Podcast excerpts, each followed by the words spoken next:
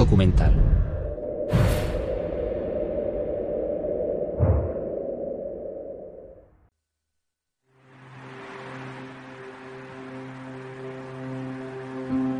En mitad del maravilloso mar Mediterráneo se encuentra Samos, una pequeña y pintoresca isla salpicada de estructuras misteriosas. El macizo de Ampelos alcanza los 266 metros de altura sobre el nivel del mar. Escondido entre estas montañas un túnel clandestino, cavado hace 2500 años por un pueblo ancestral. Este túnel, que tiene una longitud de 1036 metros, fue tallado de la dura piedra caliza. A pesar de que fue perforado cuando la tecnología tuneladora era inexistente, se creó como una línea recta casi perfecta. El primer túnel de la historia de estas características. Yo lo considero una proeza extraordinaria porque no tenían instrumentos topográficos, no tenían perforadoras. Así que todo esto fue cincelado a mano. Y si vamos al túnel y miramos dentro, podemos darnos cuenta de lo realmente asombrosa que es esta obra de ingeniería. ¿Cómo es posible que una gente de hace dos milenios supiese hacer un túnel lineal excavando un agujero en dos extremos opuestos de una montaña? Esta es la historia secreta del triángulo rectángulo, contada por un recóndito túnel griego de tiempos antiguos. Los triángulos de Samos.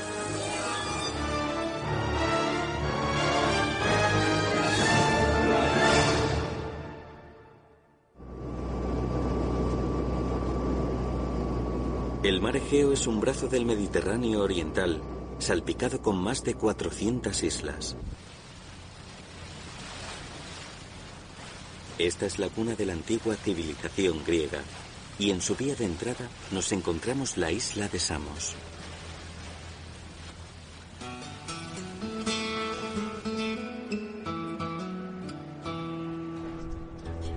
Samos es en la actualidad uno de los lugares preferidos por los griegos para pasar el verano, una isla afamada por su abundante y delicioso pescado.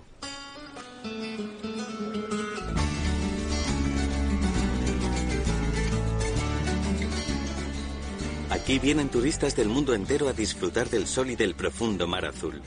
La invasión de visitantes jamás se detiene. Según el antiguo historiador griego Heródoto, el puerto de la isla tenía un rompeolas submarino que servía para derrotar a posibles invasores. Desafortunadamente hoy no podemos encontrar restos de aquella estructura. Otro de los misterios de esta isla es el Ereo, construido hace 2600 años. Samos era entonces el centro espiritual de los griegos en su culto a Hera, la esposa de Zeus.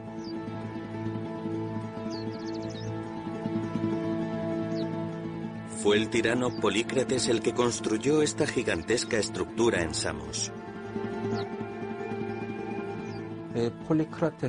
Polícrates el tirano, conocido tanto por su astucia como por su crueldad, consolidó su poder a través de un golpe de Estado. Se dice que el famoso matemático Pitágoras abandonó la isla porque no podía soportar el brutal gobierno de Polícrates. Y sin embargo, la huella de Polícrates en la historia va más allá de su crueldad. Fue también un gran defensor de la ciencia y la cultura. Esto es evidente gracias a estructuras como el Ereo o el túnel de Upalinos.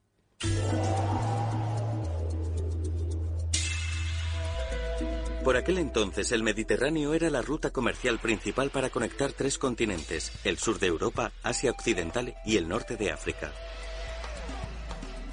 Anclada en el mar Egeo, Samos estaba en un punto clave del Mediterráneo.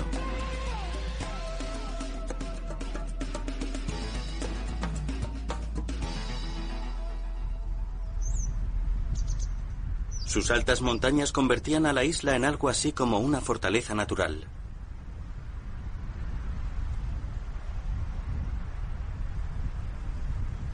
A la hora de construir los muros de su castillo, Polícrates el tirano sacó provecho de la geografía de la isla. En Samos, aquí y allá, se pueden ver los rastros de estas estructuras. El muro del castillo y la atalaya miran hacia el mar. Desde este castillo, Polícrates llegó a alcanzar la supremacía marítima sobre el mar Egeo. Samos está envuelta en un muro de 6 kilómetros de longitud.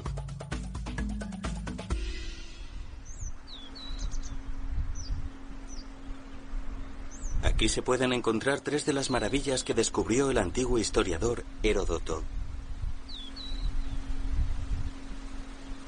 El muro del castillo nos lleva a una sigilosa entrada que nos conduce bajo tierra.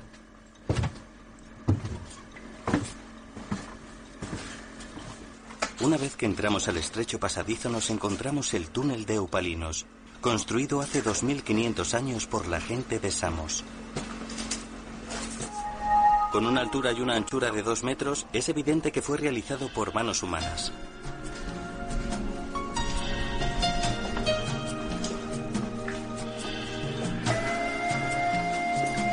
En la base de este túnel, un cauce subterráneo de agua.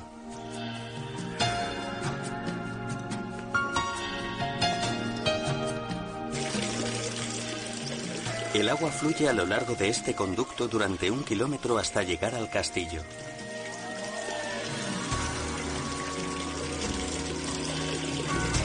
¿Con qué intención pretendían llevar agua al castillo utilizando este canal artificial? La ciudad de Samos estaba situada justo en la costa.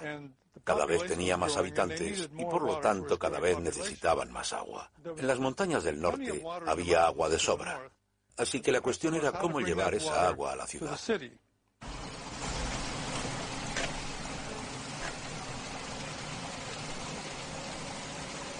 Pero para transportar agua desde el húmedo norte de la isla, tenían que superar un obstáculo importante. Justo a mitad de su camino se encontraba el macizo de Ampelos, un farallón de 266 metros de altura. Esta rocosa colina causó considerable inquietud y estrés a Polícrates. Abandonar la aldea fortificada que había dentro del castillo y trasladarse al otro lado de las montañas significaba rendir una importante ubicación estratégica. La única opción, decidió, era traer el agua de más allá de las montañas. La isla de Samos, en su época de mayor apogeo como centro comercial, fue objetivo de incontables intentos de invasión. Y en momentos de invasión es muy importante tener una fuente de agua. Si te quedas sin agua potable, no tienes otra opción que rendirte.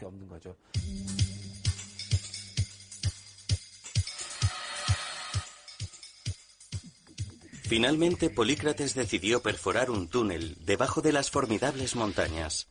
Su objetivo era transportar agua desde Agíades, una fuente de agua en el norte, al castillo emplazado en el sur.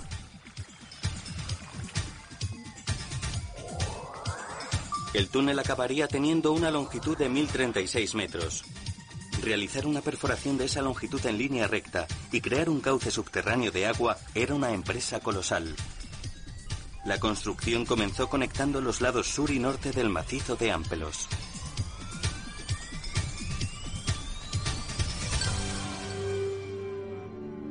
y sin embargo no queda constancia escrita de que el túnel fuese construido hace 2.500 años por el pueblo de Samos. Podemos encontrar algunas pistas, no obstante, en las técnicas de medición utilizadas en Egipto.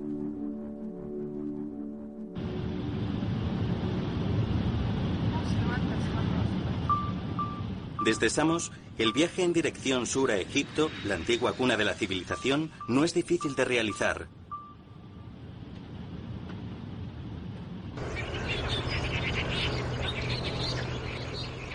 Los ríos proporcionan un baluarte para el asentamiento, dándole al ser humano la oportunidad de pasar de una vida de nómada basada en la caza a la de una civilización basada en la agricultura. El río Nilo atraviesa uno de los desiertos más grandes del mundo, infundiendo vida a la civilización en la que se convertiría Egipto. Entonces y ahora, la vida de los egipcios dependía en gran medida del Nilo. La riada anual del río Nilo traía sedimentos de la cuenca alta del río arrastrándolos río abajo hasta transportar tierra fértil a esta tierra baldía y convertirla en un centro agrícola.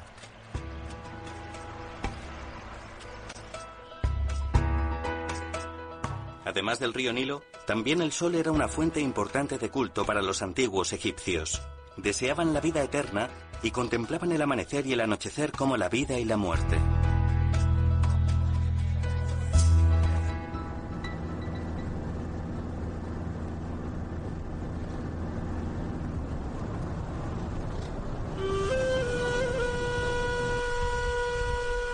En las orillas del Alto Nilo, Luxor, parte de Tebas, la capital del antiguo Egipto. En árabe la palabra Luxor significa muchos castillos. Luxor hace 3.500 años era una gigantesca megalópolis, según se dice, hogar de 10 millones de personas. Esta era una tierra para los dioses creada por personas. Los escritos y relieves encontrados en la zona representan los deseos más preciados del pueblo egipcio.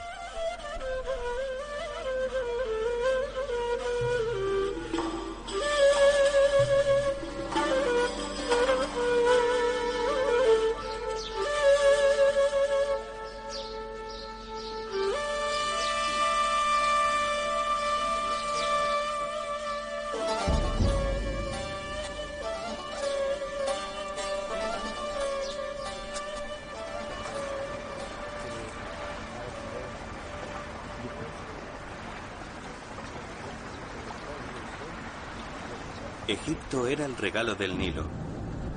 Con el Nilo en el centro de su mundo, el este donde se alzaba el sol era el lugar de los dioses y los vivos, mientras que el oeste, donde se ocultaba el sol, al otro lado del río, era el lugar de los muertos.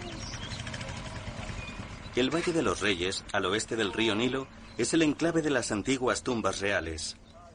Detrás del lugar de descanso de los faraones y sus familias los arqueólogos han descubierto las tumbas de 146 miembros de la nobleza egipcia. Entre las más famosas de estas nobles tumbas, la de Mena, el artesano que se encargó de las tierras de cultivo del rey.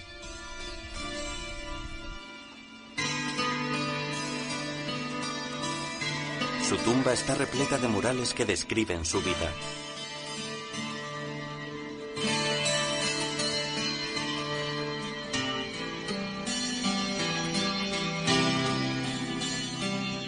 Según los observamos, podemos ver que tenía esposa, dos hijos y cuatro hijas. La vida de Mena es la típica de un noble egipcio.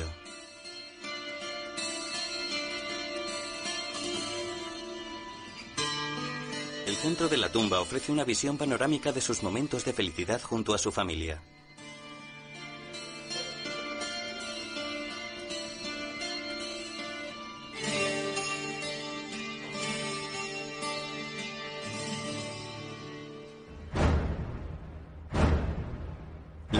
De la tumba está realizada en forma de T, al igual que otras tumbas de miembros de la nobleza. Como aristócrata egipcio, la vida de Mena era una de abundancia. El mural que retrata a gente pescando en el río Nilo, en un barco hecho de papiro, parece animado y lleno de vida. La obra llega incluso a describir detalladamente la forma en la que Mena se encomendó a Osiris después de su muerte.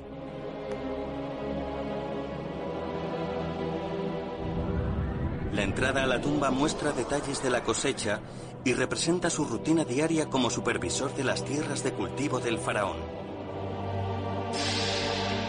El cultivo comienza con el arado de la tierra y la siembra de semillas. Una vez que el trigo ha crecido, tres agricultores lo siegan con hoces y cargan con la recompensa. Cuando se cansan, se refugian bajo la sombra de un árbol. Mientras sus bueyes trillan el trigo con sus pisadas, los agricultores separan el grano de la barcia.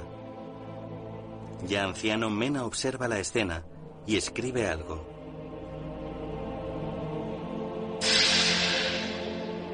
La parte superior incluye una imagen de unos hombres siendo castigados. Basándonos en las historias encontradas en estos murales, podrían ser personas que no pagaron sus tributos o tal vez mintieron sobre el rendimiento de su cosecha.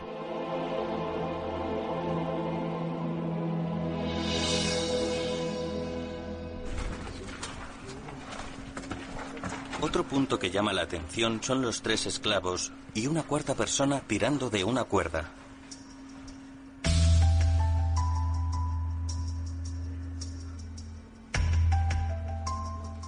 A esa persona en egipcio se le llamaba epanodopta, que significa una persona tirando de una cuerda. En otras palabras, un agrimensor,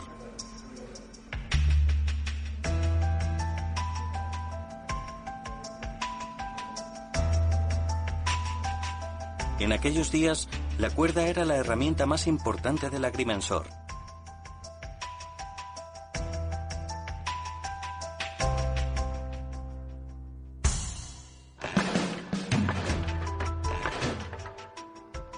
Para poder medir las dimensiones de la Tierra con precisión, los egipcios desarrollaron los fundamentos de la geometría.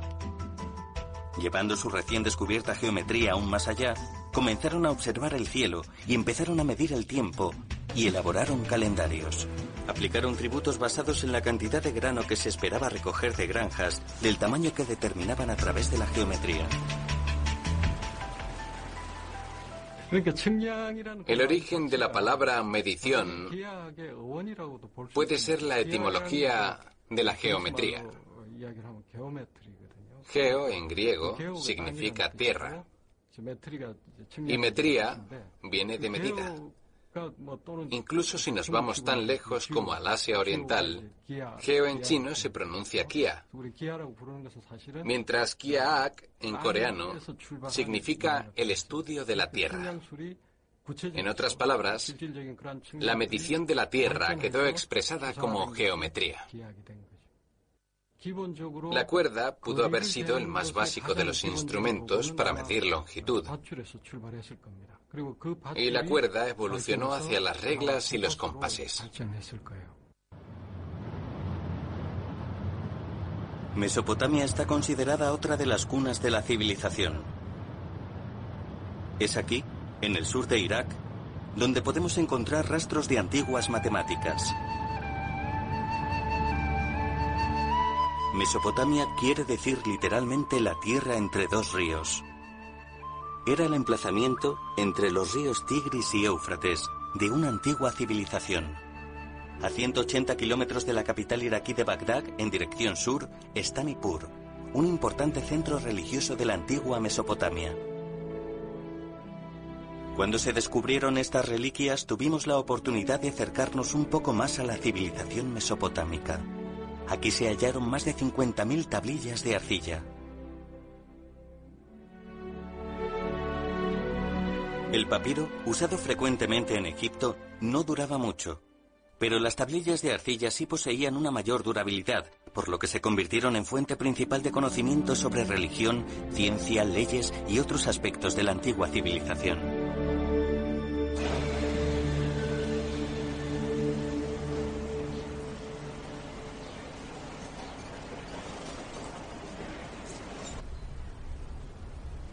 La Universidad de Yale en Estados Unidos hospeda varias tablillas de arcilla que contienen información sobre antiguas matemáticas.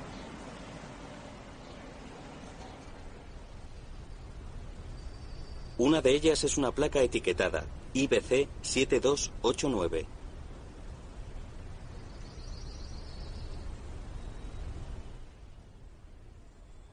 El profesor Christopher Agnanostekis está especializado en la investigación de las matemáticas de la antigua Babilonia y siente un interés especial por averiguar cómo midieron los antiguos babilonios la longitud de un segmento en una figura que forma parte del IBC 7289. Esta tablilla de arcilla fue utilizada por los babilonios como cuaderno de matemáticas hace 3700 años.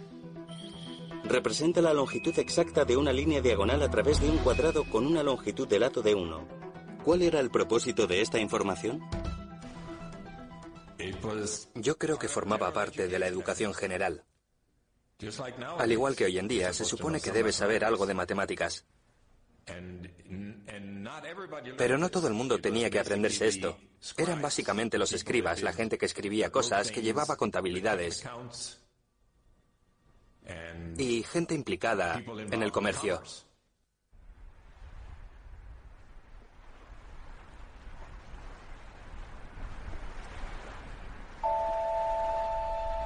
De vuelta en Grecia, en la isla de Samos hay algo que nos revela el conocimiento matemático de este pueblo antiguo. Es el mismo Ereo. La UNESCO reconoció las ruinas de esta amplia estructura de hace 2600 años como patrimonio de la humanidad. Para llegar a construir un monumento tan gigantesco como este, los antiguos habitantes de la isla de Samos necesitaron tanto técnicas de medición como conocimiento matemático. Utilizando técnicas de infografía podemos imaginar el aspecto del éreo cuando fue construido.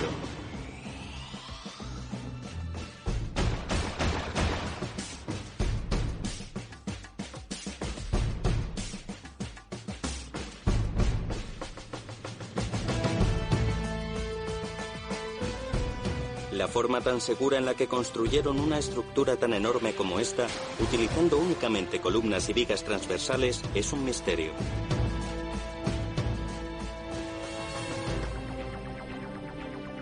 En Samos comenzaron la tarea de 15 años de perforar el túnel de Eupalinos.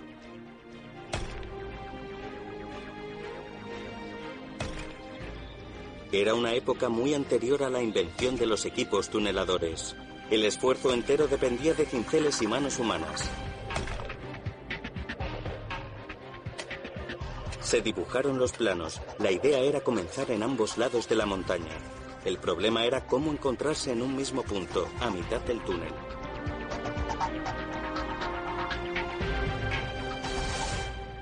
Bueno, nadie está muy seguro de cómo lo hicieron. Una de las suposiciones es que lo consiguieron utilizando el método de Herón. Si trabajas con el método de Herón, se necesita muy poca geometría. Tienes que conocer el concepto de semejanza de los triángulos rectángulos y un método preciso de construir ángulos rectos. Para crear un túnel comenzando en ambos extremos, utilizaron el concepto de semejanza de triángulos rectángulos. ¿Qué sabía este pueblo antiguo sobre los triángulos rectángulos? Triángulos con un ángulo de 90 grados. El conocimiento humano se extiende a través de la palabra escrita y así se traslada a generaciones posteriores. El papel que lleva la palabra escrita viaja a través del tiempo y su pasajero es el conocimiento. Existe de hecho una pequeña parte de un papiro que milagrosamente ha viajado a través del tiempo. En 1858, Henry Rind, un coleccionista de antigüedades, compró un rollo de papiro en Tebas, Egipto.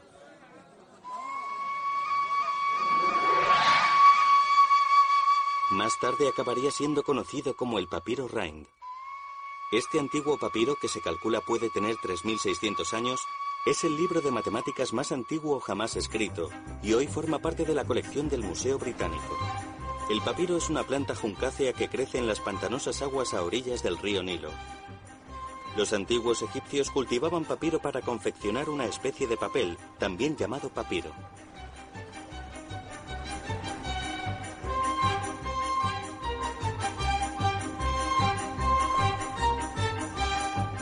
Para fabricar esta forma temprana de papel, los egipcios recogían los tallos de papiro, los deshilachaban y los deshacían.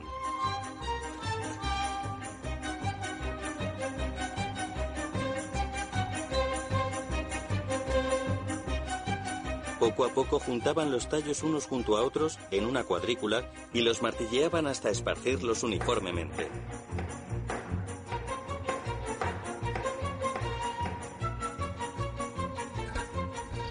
Los colocaban en marcos como este para después dejarlos debajo de grandes piedras donde se secaban.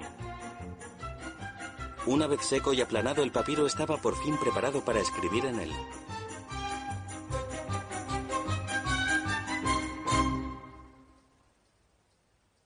En este papiro registraron los egipcios todo su conocimiento.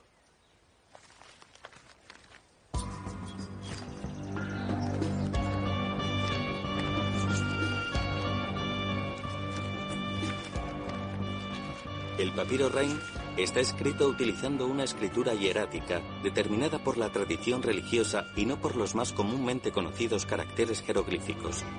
El escrito comienza diciendo, esto está copiado de un libro de matemáticas escrito hace dos siglos por el escriba Ames.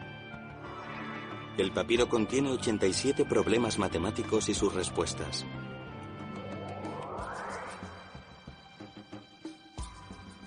La pregunta 51 trata sobre la medición del tamaño de un área triangular de tierra. Para medir el tamaño de un triángulo isósceles, el documento indica que primero hay que dividirlo en dos triángulos rectángulos. Posteriormente se desplaza uno de los triángulos rectángulos resultantes hasta crear un rectángulo. Hace 3.800 años ya había gente que sabía esto. Se puede medir el área de cualquier triángulo dividiéndolo en dos triángulos rectángulos. Un triángulo rectángulo te ofrece casi toda la información que puedas necesitar sobre triángulos. ¿Qué motivaba a este pueblo antiguo a entender los triángulos? ¿Qué planeaban hacer?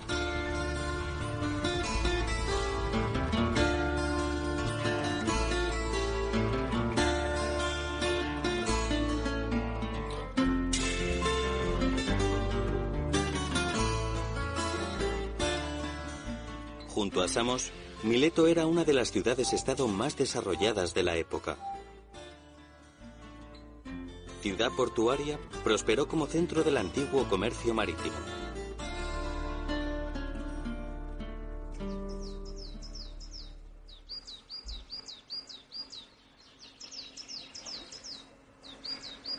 Pero este antiguo y floreciente puerto ha dejado de ser una ciudad portuaria. El sedimento del río Menderes fluyendo hacia el mar Egeo fue cubriendo gradualmente el suelo del fondo marino situado junto al puerto, convirtiéndolo en totalmente inservible. Sin su puerto, Mileto ha dejado de ser la antigua gran ciudad que llegó a ser.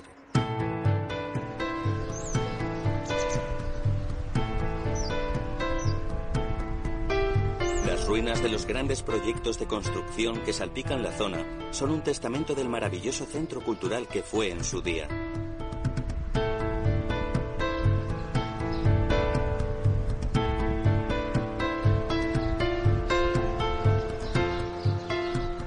Como centro de comercio del mar Egeo, Mileto disfrutó de riqueza y prosperidad. Al mismo tiempo también se convirtió en un centro para el conocimiento y el estudio.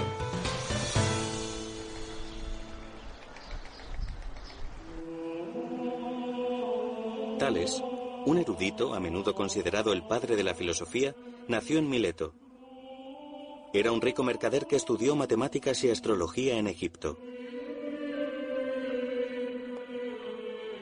Cuando en el año 585 a.C. predijo un eclipse solar, la gente se quedó atónita.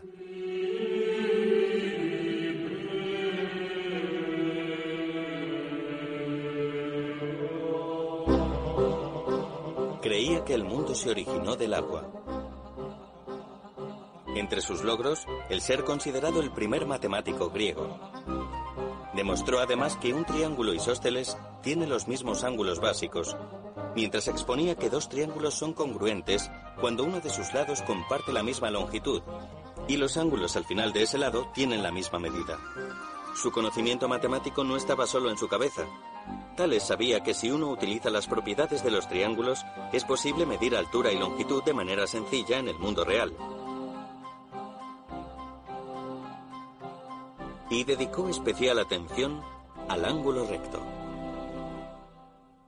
La similitud entre triángulos rectángulos fue explotada por Tales de Mileto, que vivía en Asia Menor, justo enfrente de la isla de Samos. Fue capaz de averiguar la altura de una columna midiendo la longitud de la sombra que proyectaba sobre el suelo y comparándola con la sombra del bastón que llevaba en ese mismo momento. Aprendió matemáticas y ciencia en Egipto y comenzó a interesarse por la altura de las enormes pirámides. ¿Cómo podría medir la altura de estas pirámides? se preguntaba.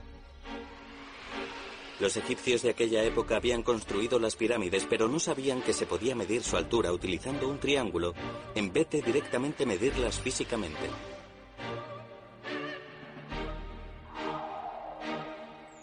Pero Tales fue capaz de medir la altura de las pirámides utilizando la longitud de su sombra.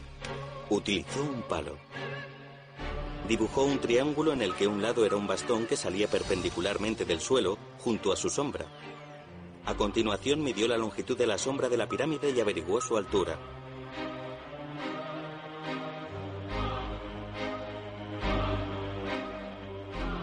De esta forma utilizó los principios de los triángulos rectángulos para una aplicación práctica. Muchos en aquella época comenzaron a sentir auténtico interés por los triángulos.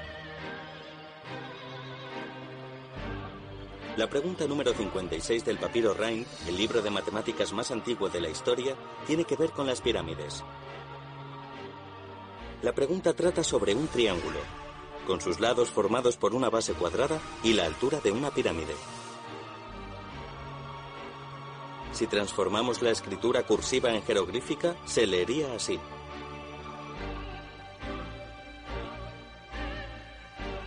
Averigua el sequet de una pirámide con una base cuadrada, con un lado de 360 y una altura de 250. El término egipcio sequet hacía referencia al ratio de los dos lados que forman el ángulo recto en un triángulo rectángulo. La pregunta indica que según este ratio o proporción, el ángulo de los otros catetos con respecto a la hipotenusa del triángulo cambiaría de acuerdo con este ratio.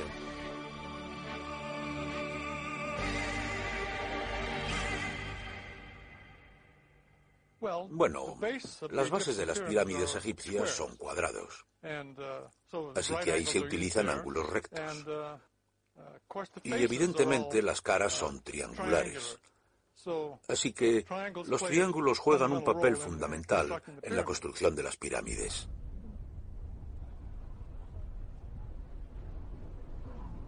La pirámide ha convertido sus monumentales fachadas triangulares en un símbolo de la herencia cultural del antiguo Egipto y continúa siendo una de las estructuras más importantes de la historia del hombre. Combinada con su construcción está el conocimiento matemático de los antiguos, especialmente su información sobre los triángulos.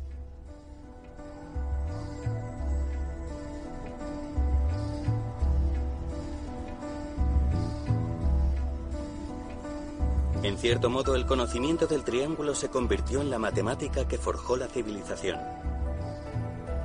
Y también en la sabiduría de la vida diaria, tan suficientemente importante y suficientemente esencial, que se ha mantenido con el paso de los siglos.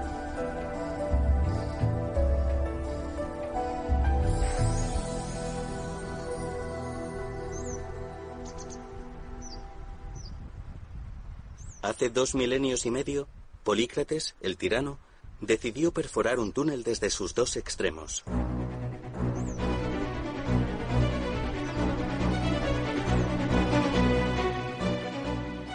No existen datos que indiquen cómo decidieron su dirección o su altura desde cualquiera de los lados. Y sin embargo era una línea casi perfectamente recta, una increíble proeza de ingeniería. Entonces, ¿cómo lo hicieron posible?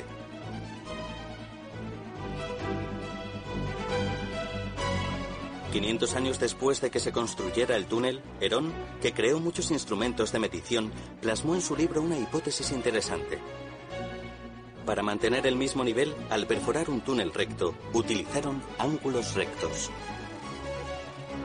Comenzando en el extremo norte del túnel y manteniendo el mismo nivel, si nos movemos solo en ángulos rectos mientras circundamos el lado occidental de las montañas, podemos averiguar cuánto nos hemos movido hacia el oeste y hacia el sur desde el punto de partida.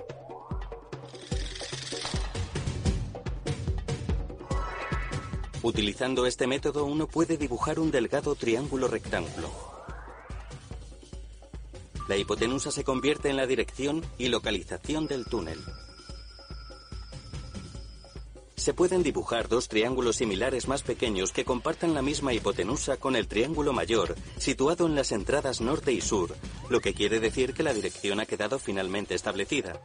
Los trabajadores del túnel tomaban como referencia las marcas de los triángulos y luego horadaban en línea recta.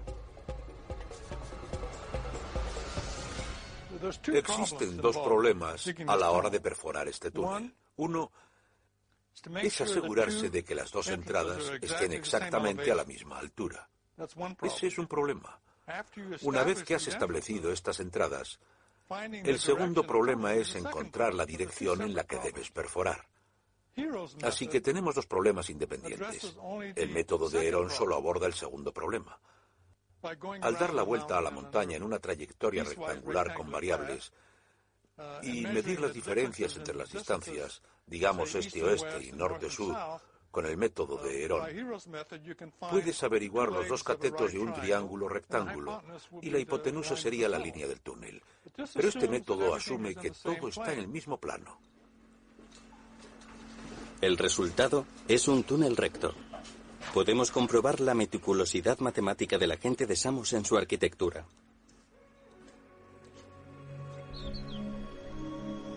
Cuando observamos el templo hereo de la isla encontramos en las formas de las rocas los rastros de triángulos rectángulos utilizados para la construcción de estructuras. El hereo era cuatro veces mayor que el Partenón. El secreto reside en las habilidades matemáticas de la gente de Samos y su destreza para dar forma a las rocas.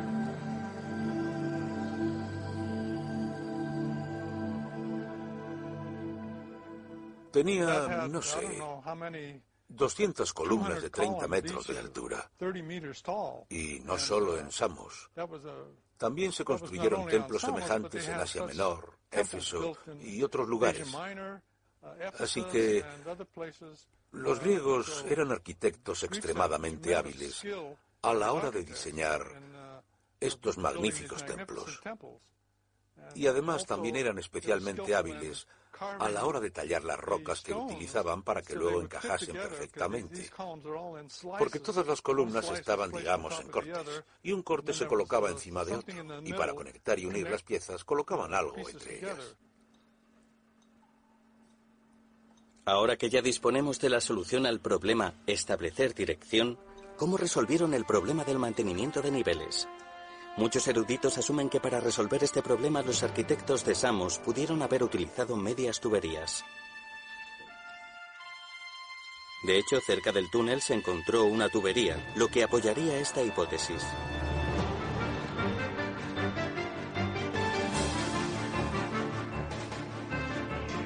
El túnel era un cauce subterráneo de agua. Mantener un nivel de profundidad consistente para asegurarse de que el agua llegaba a la fortificación sur era muy importante. La gente de Samos tuvo que haber instalado conductos alrededor de la montaña y observar cómo fluía el agua hasta verificar que los dos lados estaban al nivel correcto.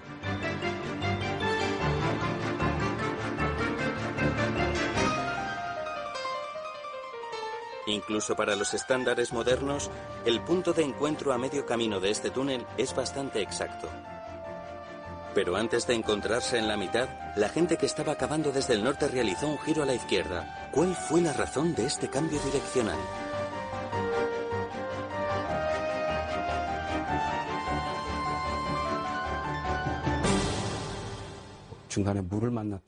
Es posible que se toparan con una corriente subterránea o que dicen con roca dura. Pero el ángulo parece bastante intencionado, así que parece que lo diseñaron así. Su intención pudo haber sido asegurarse de que se iban a encontrar a mitad de camino del túnel que estaban cavando desde el otro extremo.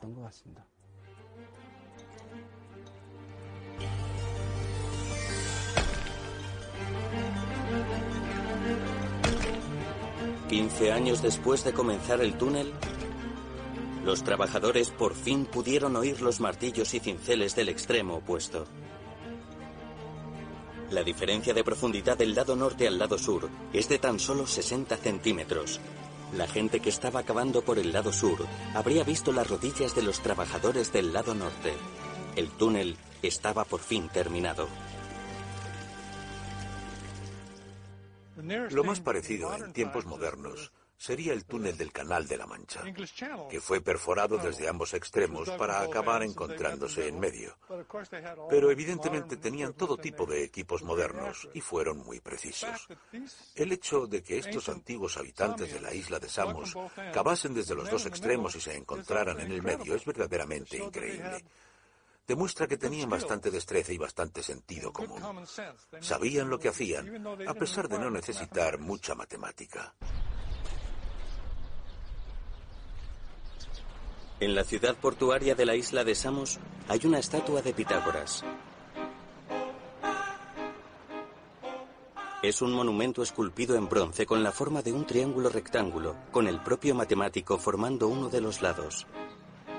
El matemático es el insigne Pitágoras, que daría nombre al teorema de Pitágoras.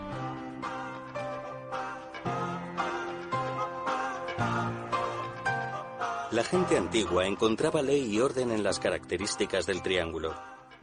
El triángulo no era una mera figura de tres lados, sino una forma trascendental de la que fluyó el conocimiento de la matemática. Y cuando finalmente indujo al teorema de Pitágoras, uno de los descubrimientos matemáticos más importantes de la historia, fue como si ante ellos se hubiese abierto un nuevo mundo. Larsa, una ciudad en el sur de Irak, fue una vez el centro de una próspera civilización mesopotámica. Aquí se encontraron en 1923 varias tablillas de arcilla de la época babilónica. Una de ellas contenía una serie de números secretos.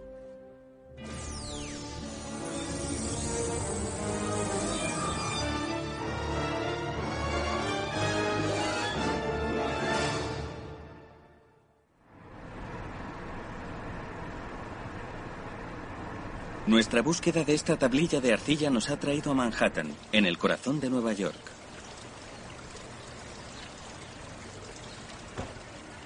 La Universidad de Columbia es una institución centenaria con una larga tradición intelectual.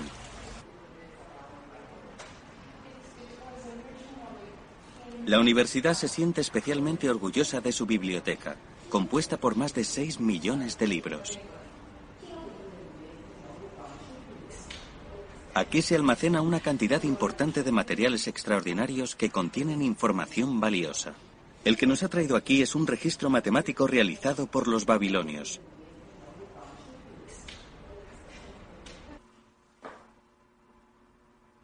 Es conocido como Plimpton 322, en honor a George Plimpton, que en sus tiempos controlaba el coleccionismo de piezas únicas. Muy pocas veces se pone a disposición del público, pero en nuestro caso han hecho una excepción. Fue realizado hace 3.700 años por los babilonios. No existe seguridad absoluta de dónde fue encontrada esta tablilla. No se sabe dónde apareció. Así que la mayoría de las tablillas babilónicas fueron compradas a gente que las había robado de alguna parte. Y en el caso de Plimpton 322 estoy bastante seguro de que no se sabe dónde apareció. Sabemos que en alguna parte del sur de Irak, pero poco más. Los eruditos creen que esta tablilla de arcilla del tamaño de la palma de una mano fue en su momento parte de una tablilla mayor que se rompió.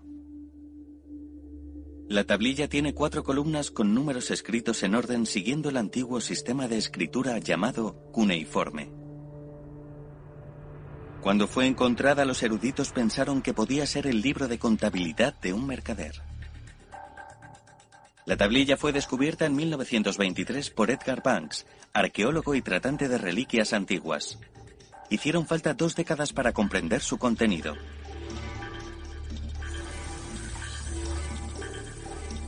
¿Qué ocultan estos números secretos?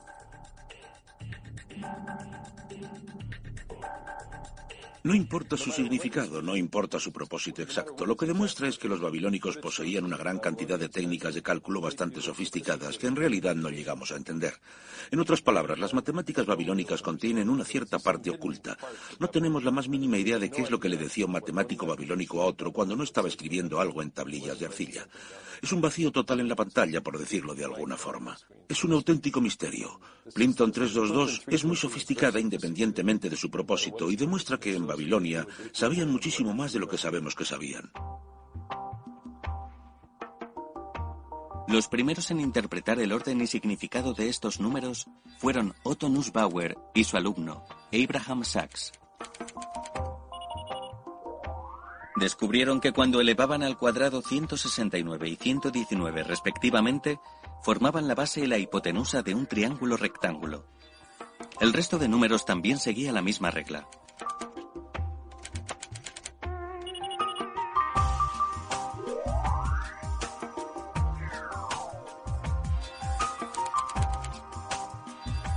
En Plimpton 322 están escritas las longitudes de dos lados de 15 triángulos rectángulos diferentes. Son los triángulos rectángulos que vemos en el teorema de Pitágoras. Esta tablilla sí tiene muchos ejemplos, pero esos triángulos tienen lados enteros, como 3, 4, 5, 5, 12, 13, Sin embargo, el teorema de Pitágoras es mucho más general. No solo habla de triángulos de lados enteros, incluye triángulos que pueden tener como longitudes bordes arbitrarios y las tablillas no contienen ningún ejemplo sin lados enteros. En un triángulo rectángulo el cuadrado de la hipotenusa es igual a la suma de los cuadrados de los catetos. Este es el conocido teorema de Pitágoras. No cabe duda de que es bastante sorprendente.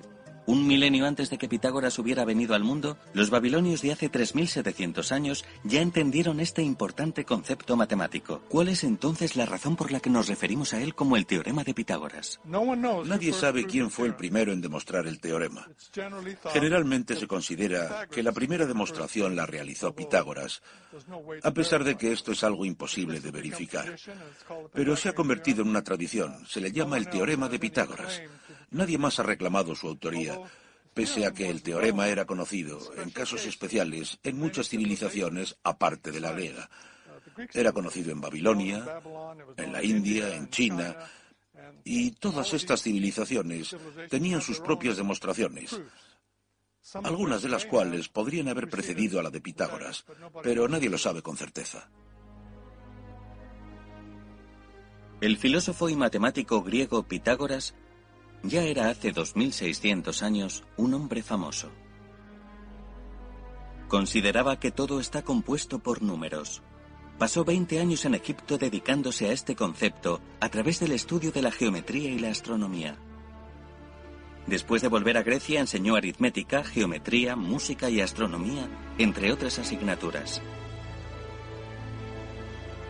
La sociedad pitagórica consideraba que un nuevo teorema como este, capaz de revelar las propiedades ocultas de la naturaleza, era una revelación divina. Pitágoras se esforzó por entender la armonía de su mundo a través de las matemáticas. Aquellos que se unieron al círculo íntimo de la sociedad pitagórica vivían juntos en su colegio sin poseer pertenencias personales. Disfrutaban de una vida sencilla, prestando atención nada más que a sus estudios. La técnica de enseñanza de Pitágoras estaba envuelta en secreto y nos es conocida solo a través de la leyenda. Vivían en comunidad. Muchos descubrían nuevos conocimientos y los presentaban en nombre de Pitágoras. Solo prestaban atención a la búsqueda de la verdad. Para ellos la matemática era como una religión que despejaba la mente acabarían conociendo muchas características especiales de los números que estudiaban. La sociedad pitagórica dividía los números en impares y pares, refiriéndose a los impares como masculino y a los pares como femenino. De especial importancia desarrollaron además figuras para expresar números y las relaciones entre ellos. A través de sus meticulosas búsquedas, descubrieron por primera vez el así llamado número perfecto, un número perfecto es aquel en el que la suma de sus divisores propios positivos, sin incluirse él mismo, equivale al propio número. Consideraban que un número perfecto era la clave del orden básico del universo. Siglos después, San Agustín diría que se tardaron seis días en crear los cielos y la tierra, porque el seis es un número perfecto.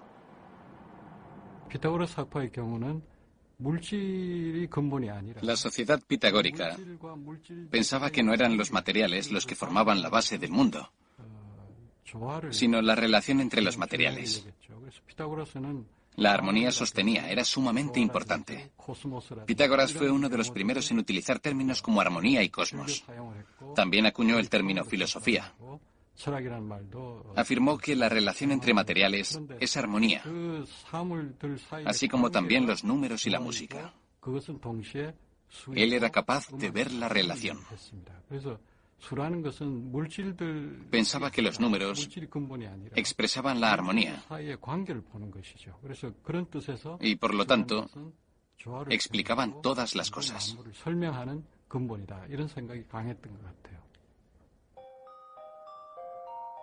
Las historias sobre Pitágoras son casi míticas, cubiertas con el paso del tiempo de un velo de misterio.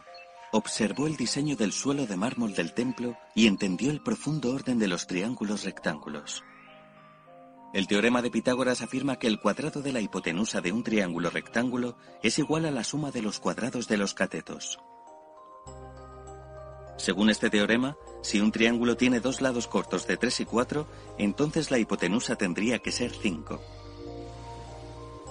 Los tres números naturales que forman el triángulo rectángulo se llamarían a partir de entonces triples pitagóricos. Según la leyenda, después de este descubrimiento, Pitágoras hizo una ofrenda de 100 cabezas de buey a los dioses. Su teorema era precioso y perfecto.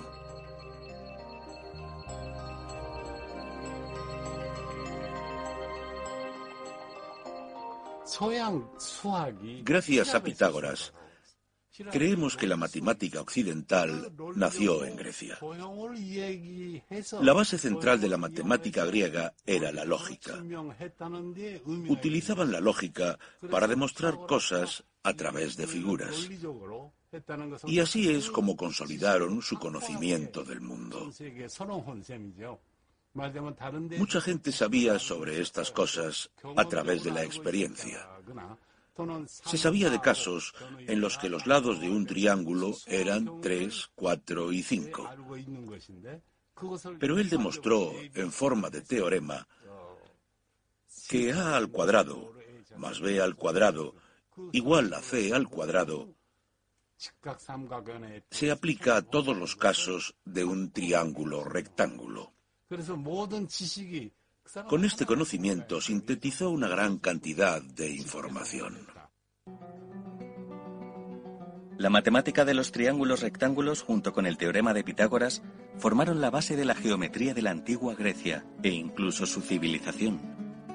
Los templos griegos eran maravillosos, preciosos edificios que revelaban de forma sutil la geometría que tanto amaban.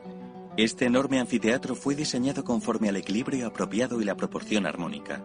Es sorprendentemente bello porque la proporción le aporta una sensación de estabilidad. Un ladrillo que parece accidental oculta un secreto, mientras que un pilar esconde una verdad matemática. Entre ellos, uno puede encontrar una sección dorada que los antiguos griegos llamaban el ratio más perfecto y armónico. Para llegar a él dividimos los lados de un cuadrado en cuartos idénticos e inscribimos dentro de uno de ellos un cuarto de círculo. A partir de ahí creamos un punto que se encuentra con la línea de base. Tiene un ratio de 1.618 a 1, conocido como el número dorado o la proporción áurea. El suelo y los lados del Partenón tienen rectángulos basados en la proporción áurea. En la famosa Venus de Milo podemos ver la proporción áurea más bella, y estable. La sociedad pitagórica encontró esta proporción áurea en su propio logo, el pentagrama. Las líneas diagonales de un pentágono forman una estrella con otro pentágono dentro de ella. Todas las líneas de la estrella siguen la proporción áurea. Al pentagrama de la sociedad pitagórica se le consideraba la más hermosa de las figuras.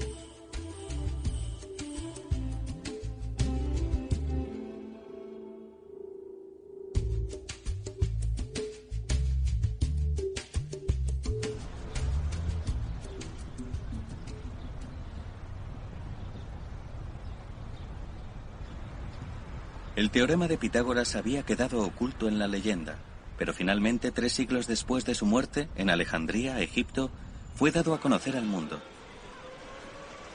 Alejandría, una ciudad portuaria al sur del Mediterráneo, era en aquella época un importante centro del comercio marítimo. Hace 2300 años, Alejandro Magno conquistó este lugar y ordenó construir una nueva ciudad. Su plan era convertir Alejandría en el centro del conocimiento mundial. Aquí construyeron el faro de Alejandría, el mayor del mundo por aquel entonces. Pese a que el faro de Alejandría ha desaparecido, continúa siendo considerado, junto a las pirámides de Egipto, una de las siete maravillas del mundo antiguo. En su parte superior, un observatorio, desde donde la gente podía ver a kilómetros y kilómetros de distancia, dominaba el inmenso Mediterráneo. La luz del faro podía divisarse desde una distancia de 43 kilómetros mar adentro, el faro de Alejandría era una guía para los barcos del Mediterráneo. Puede que también aquellos navíos atrajesen eruditos y libros, sumando su conocimiento al almacén de información de Alejandría. En la biblioteca de Alejandría se acumulaba el saber del mundo entero. Hace 2300 años, la biblioteca de Alejandría era la mayor del mundo. Contenía incluso un museo. Cuatro siglos después, sin embargo, se consumió en llamas durante una guerra civil. En 2002, la UNESCO y el gobierno de Egipto reabrieron una nueva biblioteca para volver a traer la gloria de la antigua. Hace 2300 años, el conocimiento de los pueblos que comerciaban en aguas del mar Mediterráneo estaba aquí reunido, en la Biblioteca de Alejandría, permitiendo la integración del conocimiento griego en matemáticas, ciencia y filosofía.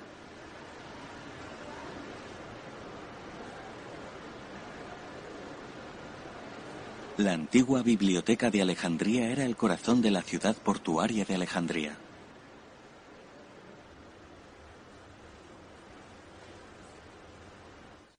Alejandro murió joven y Egipto comenzó a ser gobernado por la dinastía tolemaica. Estos gobernantes macedonios de Egipto ordenaron la recopilación de la información más preciada del mundo para ser almacenada en la biblioteca de Alejandría. Recogieron libros preciosos de los barcos que atracaban en puerto, junto a libros de Atenas, del mundo árabe y del resto de Egipto. Su idea era quedarse los originales y devolver copias a los propietarios. En algunos casos, simplemente compraban los libros. En otros se los quedaban a la fuerza. Hemos realizado unos gráficos generados por ordenador del aspecto que debió haber tenido la biblioteca hace 2300 años. Este fue el primer centro de investigación del mundo. Muchos grandes eruditos se reunían aquí para hablar sobre sus estudios y enriquecer su saber.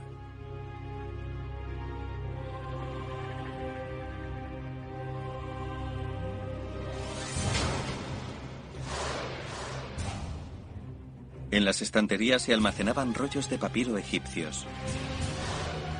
Se dice que aquí se guardaban entre 200.000 y medio millón de rollos de papiro. A semejante escala, tal vez pueda llegar a ser verdad que todo el conocimiento de la época estaba aquí almacenado. Uno de los eruditos más renombrados en trabajar y reunirse aquí fue Euclides, una figura destacada en el desarrollo de la geometría.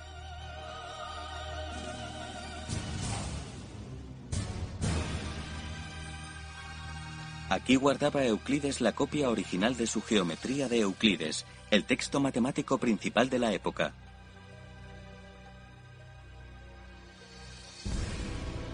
Durante mucho tiempo este fue el segundo libro más leído después de la Biblia. Euclides había logrado con este libro una síntesis de todo el conocimiento matemático de los antiguos griegos. El Euclides comienza con afirmaciones bastante elementales, pero hacia el final del libro ya comienza a hablar de temas extremadamente complicados que no son en absoluto intuitivamente evidentes, pero que a través del razonamiento se sabe que son no obstante verdaderos. Lo cierto es que es una estructura interesante y preciosa. La primera demostración en la geometría de Euclides en la que se utilizan figuras es el teorema de Pitágoras, usando una escuadra.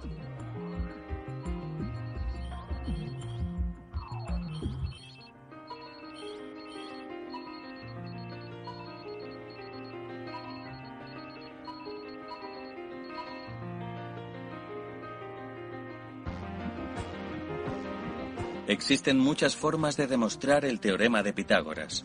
Uno es utilizando el ratio de dos triángulos similares. Un segundo sería el método algebraico, mientras que un tercero, el método geométrico, está basado en una comparación de tamaños. Durante el transcurso de los dos últimos milenios se han realizado más de 300 demostraciones del teorema de Pitágoras. Y no solo han sido matemáticos los que han demostrado este teorema.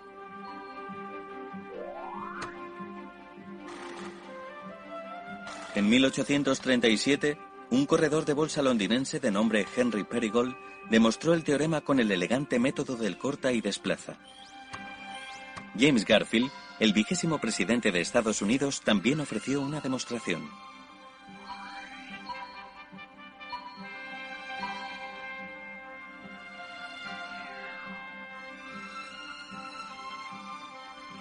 Por qué ha habido tanta gente en los últimos mil años capaz de demostrar este teorema de tantas formas distintas.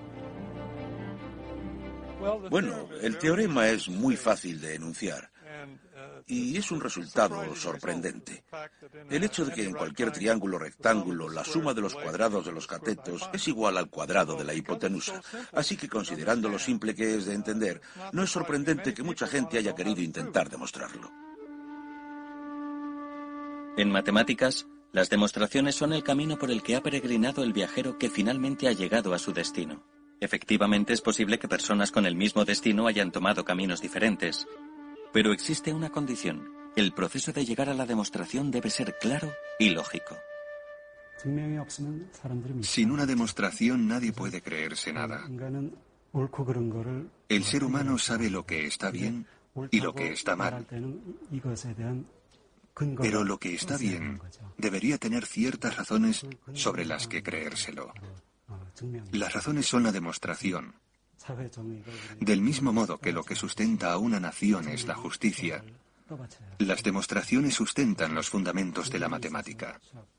Las demostraciones hacen bellas a la matemática y convierten en significativa la vida de un matemático. Con el paso del tiempo, Pitágoras descubrió algo que no quería descubrir.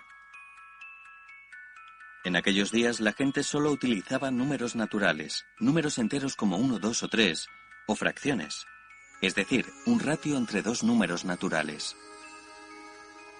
En la sociedad pitagórica se consideraba que cualquier número podía ser expresado como el ratio de dos números naturales.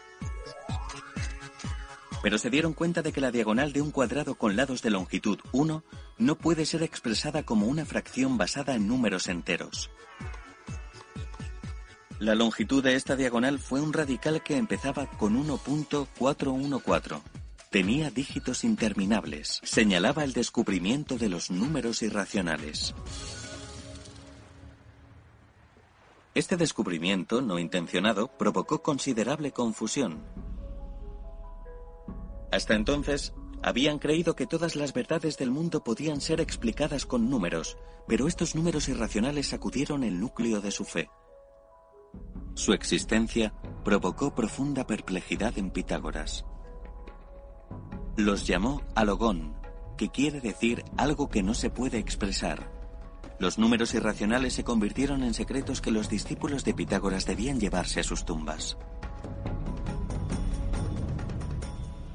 Cuando descubrieron que la diagonal de un cuadrado, de un cuadrado unitario de uno por uno, no era el ratio de dos números enteros, se sintieron conmocionados y no querían trastornar su teoría de que todo dependía de números enteros.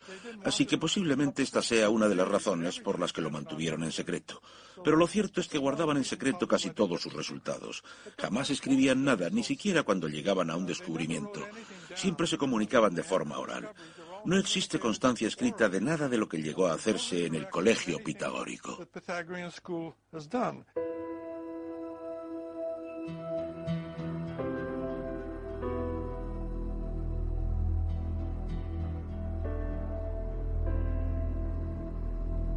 Pero no existen secretos que puedan guardarse para siempre.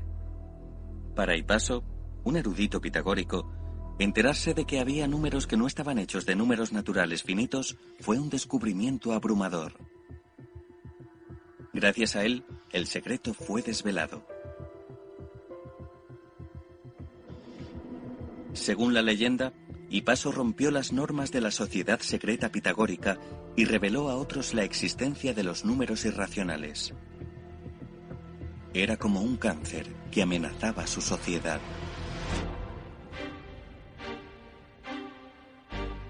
Si la verdad de estos números irracionales inexplicables se daba a conocer al mundo, temían que se destruyese la misma fundación de la sociedad pitagórica y su credo de que los números son la realidad esencial.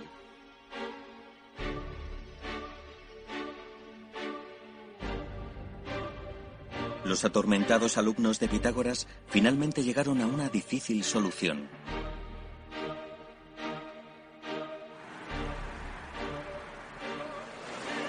Al día siguiente, antes de que todos los demás se despertasen, los alumnos salieron al mar con Hipaso. La sociedad había descubierto los números irracionales, pero mantuvo el concepto en secreto. Aquellos no eran meros números, sino un interminable nuevo mundo matemático que amenazaba al suyo. Y Paso fue sacrificado al mar Mediterráneo.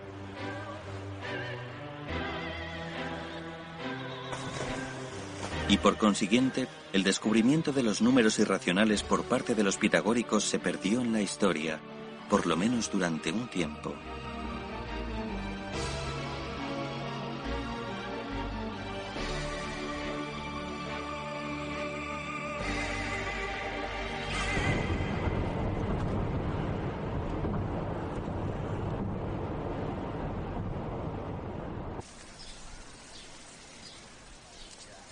¿Desde hace cuánto tiempo se sabía de la existencia de los números irracionales que no pueden expresarse a través de números naturales? La tricentenaria Universidad de Yale posee la segunda mayor biblioteca del mundo, una inmensa colección de 12 millones de libros. Uno de los volúmenes más famosos aquí guardados es la Biblia de Gutenberg, la primera Biblia en ser impresa. En esta biblioteca, en la que uno puede ver los antiguos libros de nuestro mundo y otros materiales previos, es posible contemplar un objeto que cuenta la historia de las matemáticas.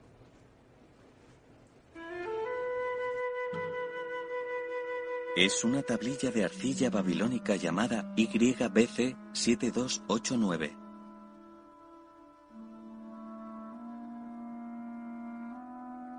El profesor Christopher Ananostakis Estudia matemáticas antiguas a través de las tablillas babilónicas de arcilla. Sorprendentemente, los números cuneiformes de la tablilla de arcilla y sus imágenes tratan sobre un triángulo rectángulo.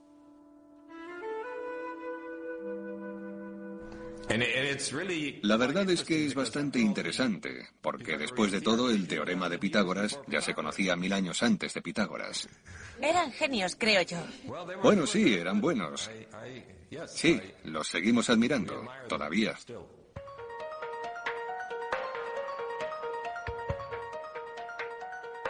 Hace 3.700 años, los babilónicos no utilizaban un sistema decimal en base 10, sino un sistema sexagesimal en base 60.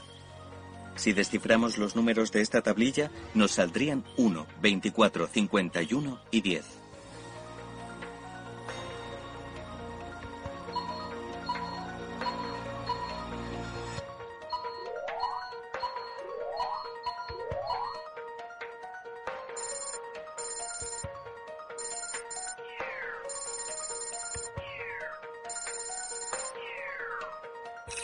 Lo pasamos al sistema decimal, obtenemos un número que comienza 1.4142, un número irracional infinito. Hoy en día es más conocido como la raíz cuadrada de 2.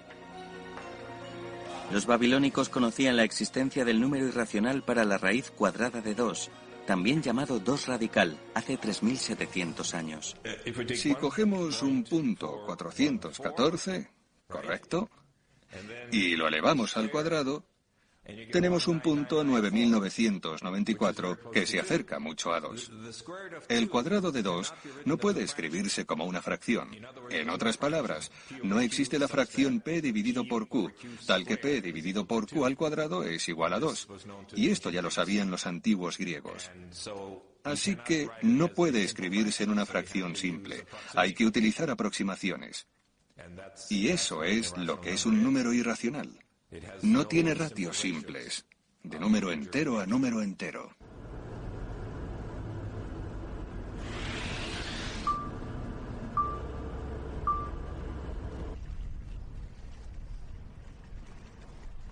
El reto del ser humano por encontrar el final de números irracionales infinitamente largos comenzó hace mucho tiempo. Esta es la isla italiana de Sicilia, en pleno mar Mediterráneo. Siracusa es un popular centro vacacional situado en la costa este siciliana. Es también la ciudad natal del histórico matemático Arquímedes, célebre por correr desnudo por la ciudad tras descubrir el bien conocido principio de Arquímedes mientras estaba bañando. En 1965, La construcción de un hotel en el centro de la ciudad atrajo la atención de los habitantes de Siracusa. Acababan de encontrar una tumba.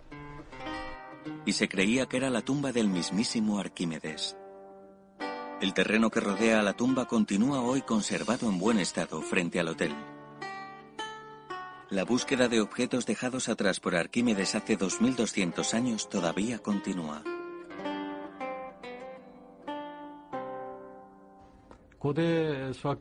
Existen muchos matemáticos que ya en la antigüedad eran famosos.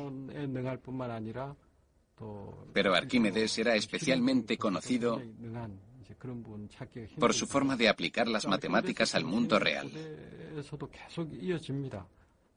Trasladó su filosofía de conocimiento práctico a generaciones posteriores, incluyendo pensadores de la talla de Leonardo da Vinci o Isaac Newton, gente que entendió perfectamente su trabajo y su espíritu.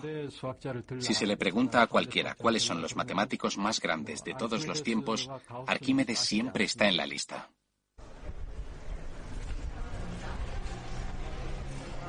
En el hall de entrada de un instituto de Siracusa, una estatua de Arquímedes.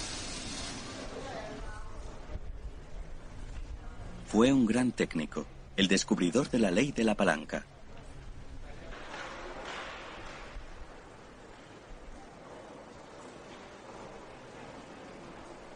Fue también el inventor de un temprano sistema de bombeo llamado la rosca de Arquímedes, así como de la catapulta.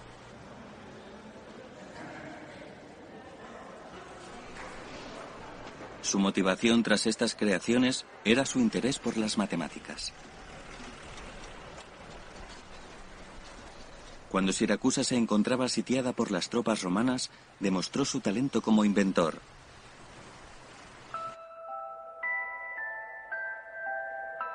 Hasta su muerte, Arquímedes se entregó a la geometría con la esperanza de encontrar la verdad oculta de los círculos y las esferas.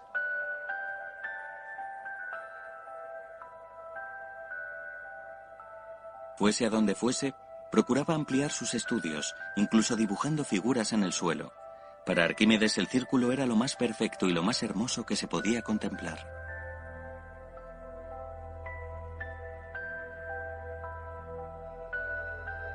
Se pensaba que las características de la esfera, contempladas como un círculo tridimensional, aportaban un entendimiento total del Sol y de la Luna. Para Arquímedes, el círculo y la esfera eran las llaves que abrían un mundo de misterio.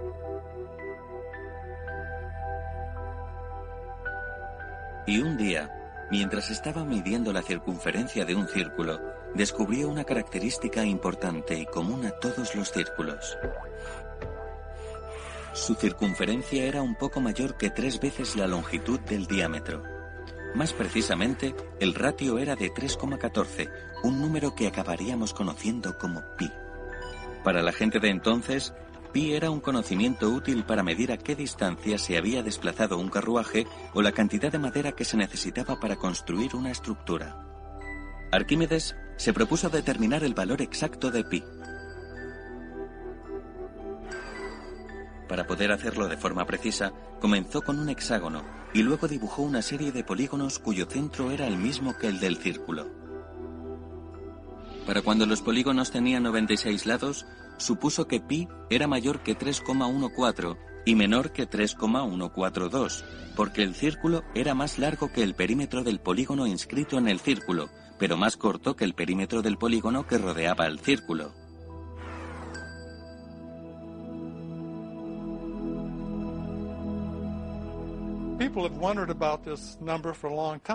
La gente llevaba mucho tiempo preguntándose por este número. Este ratio es un poco mayor que 3, 3.1415, etcétera, etcétera. Y es normal que se preguntasen, ¿qué es este número? Los pitagóricos dudaban, ¿es un número racional? No es un número racional, pero no es fácil demostrar que no lo es. Arquímedes se convirtió en parte vital de la historia de las matemáticas cuando demostró que este número pi también surge cuando calculas el área de un disco circular. El concepto de infinito Era una clave para abrir este nuevo mundo. Y la primera puerta de entrada a este mundo se encontraba en el triángulo rectángulo. Durante miles de años, el teorema de Pitágoras fue considerado una verdad inmutable. La diferencia más importante entre las matemáticas griegas y las matemáticas previas era que los griegos tenían esta idea de que tienes que demostrar los teoremas y la idea de que si comienzas con unas cuantas suposiciones, los llamados axiomas, entonces utilizando nada más que la lógica y las reglas básicas de las matemáticas, vas derivando más y más teoremas. Y yo creo que ese es el más importante de los inventos griegos.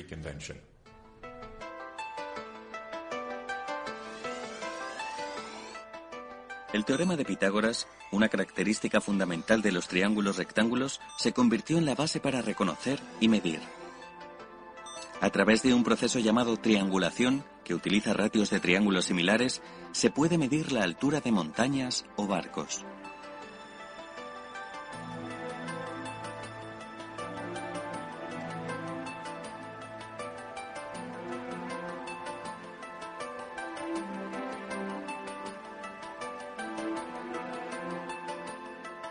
El teorema de Pitágoras es un concepto asociado a una figura bidimensional, pero se utiliza para medir distancias entre puntos en un espacio tridimensional.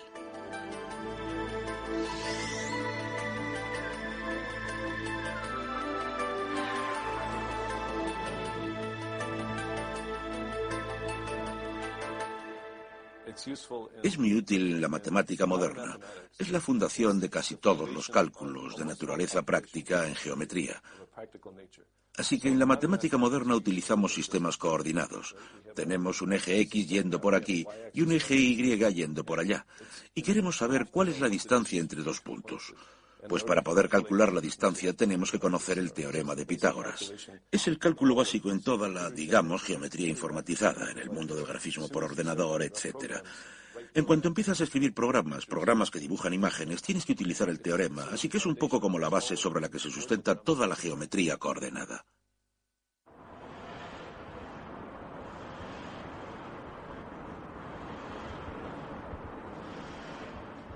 Entonces, ¿Es verdadero este santificado teorema de Pitágoras en todos los casos y espacios? Hemos abandonado el aula y traído el triángulo a un espacio grande dentro del mundo real para demostrar la exactitud del teorema. Utilizando satélites y la tecnología más avanzada, hemos obtenido los puntos precisos de un gigantesco triángulo rectángulo, comenzando con un estadio de béisbol en Seúl, la capital de Corea del Sur. Otro punto está en el puerto de Muko, en la misma latitud que Seúl. El tercer y último punto se encuentra en una playa junto al arroyo de Kumkang, en la misma longitud que Seúl.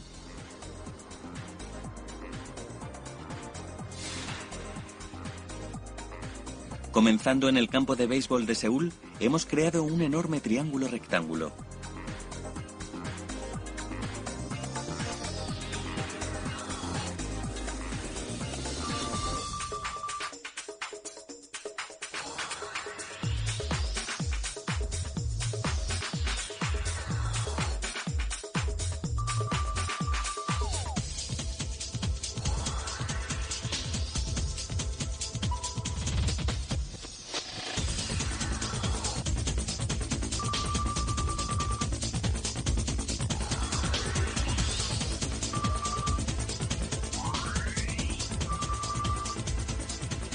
Las longitudes de los tres lados de este triángulo se han calculado utilizando el teorema de Pitágoras. Según el teorema, el cuadrado de la hipotenusa de este triángulo rectángulo debería ser igual a la suma de los cuadrados de los otros dos lados. Pero hemos acabado con un resultado diferente. Nuestro gigantesco triángulo rectángulo no ha cumplido lo que predijo el teorema de Pitágoras. ¿Significa esto que el teorema de Pitágoras es incorrecto? Los resultados nos dejarían pugnando en busca de respuestas.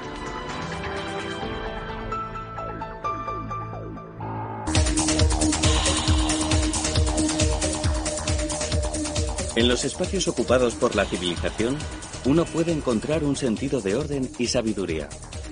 Es algo que no suele revelarse a sí mismo, pero que es no obstante el camino de la cultura y el progreso. A ese camino se le conoce como matemáticas. Las matemáticas comienzan con el teorema de Pitágoras, que siempre es el principio de un nuevo viaje hacia nuevos espacios. Desafiando a Pitágoras.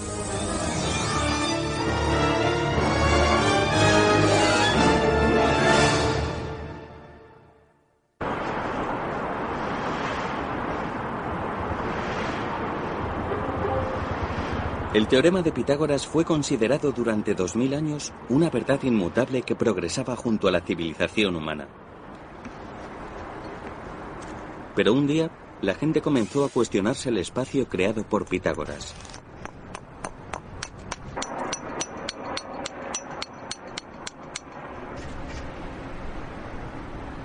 El Estadio Olímpico de Béisbol de Chamsil tiene una superficie perfectamente llana, Utilizando un equipo de medición de última tecnología, hemos establecido un punto y a partir de ahí creado un pequeño triángulo rectángulo. Para crear un ángulo preciso de 90 grados en nuestro triángulo rectángulo, también hemos utilizado la tecnología más avanzada,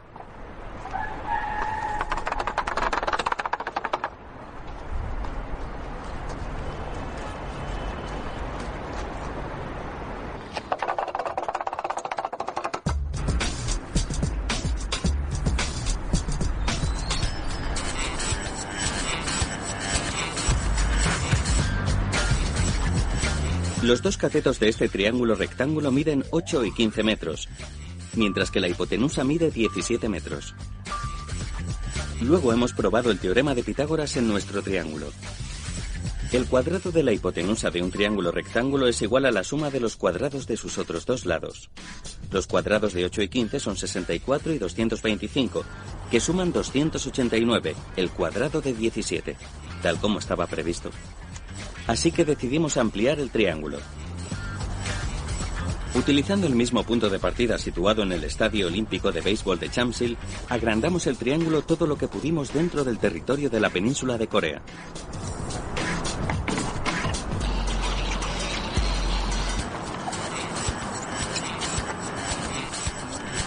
Para identificar los puntos exactos necesarios para crear un ángulo rectángulo preciso, utilizamos los satélites de posicionamiento global conocidos como GPS.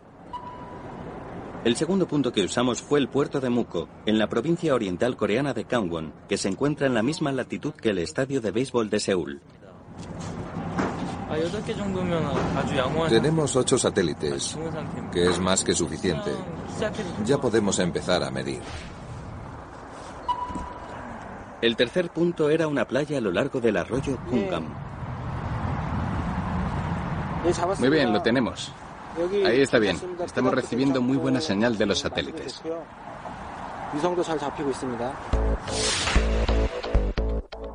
En el mismo momento del mismo día, la precisión de las coordenadas de los satélites es casi perfecta.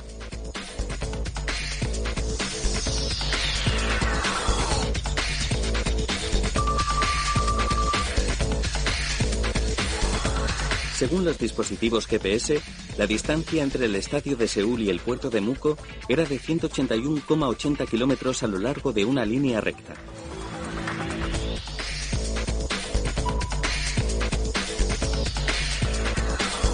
Mientras tanto, la distancia desde el estadio al arroyo de Kungang era de 80,52 kilómetros también a lo largo de una línea recta que formaba un ángulo recto con la primera línea y la medición de la longitud de la hipotenusa fue de 199,51 kilómetros.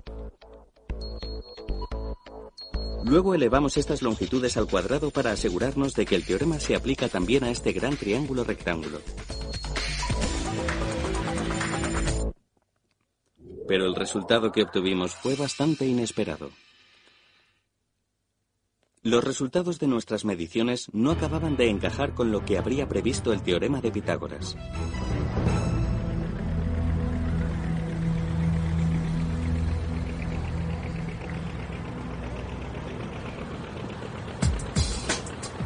Probamos con otro rectángulo, mucho más grande todavía, cubriendo una porción mucho más extensa de la Tierra. Un lado estaba entre el puerto de Muko en Corea del Sur y la isla de Samos en Grecia, el hogar de Pitágoras.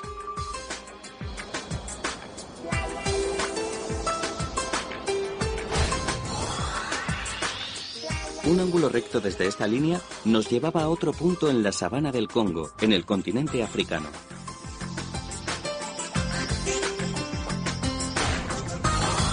Un enorme triángulo terrestre con miles de kilómetros en cada lado, realizado con un atlas.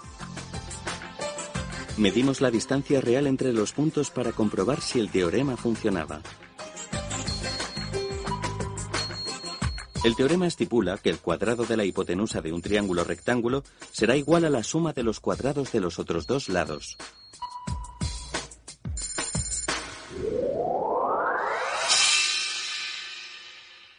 Pero esta vez la distancia fue todavía mayor. ¿Cuál sería la razón?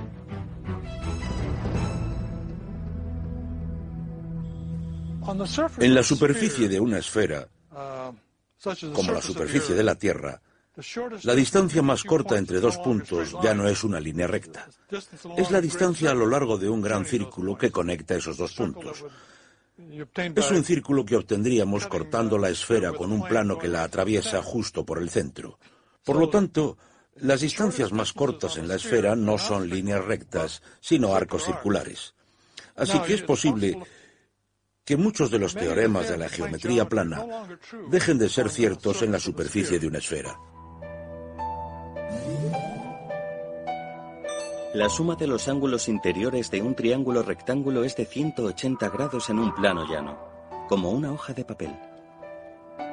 Pero en una forma esférica, las líneas y ángulos pasan a ser curvos, lo que modifica las longitudes, haciendo que los ángulos interiores sean mayores. En una superficie esférica como la Tierra, el teorema de Pitágoras no puede funcionar. El 12 de abril de 1961, el soviético Yuri Gagarin se convirtió en el primer ser humano en viajar al espacio.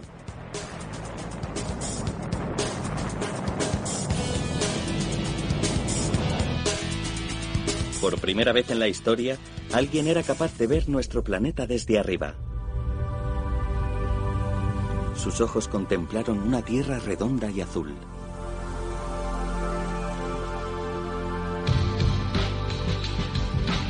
Solamente ha transcurrido medio siglo desde aquel momento en el que los seres humanos pudieron comprobar con sus propios ojos que la Tierra es redonda.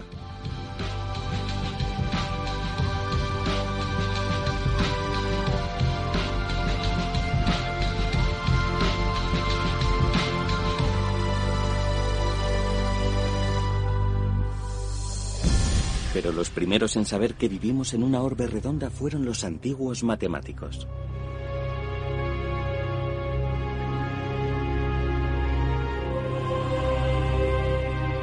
Hace 2200 años, un matemático en Alejandría concluyó que la Tierra era una esfera.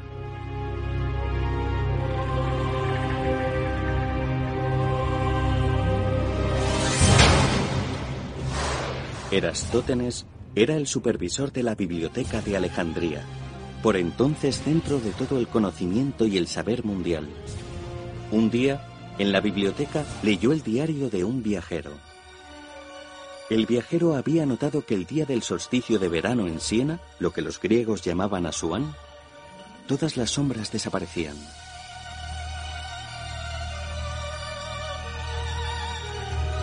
Eso atrajo su atención, porque semejante fenómeno no sucedía en ningún otro lugar que hubiese conocido.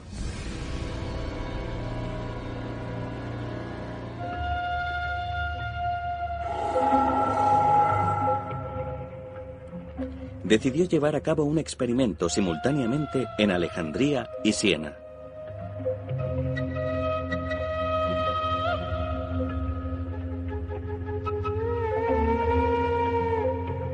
Fue en el día del solsticio de verano, cuando el Sol está en su latitud más septentrional.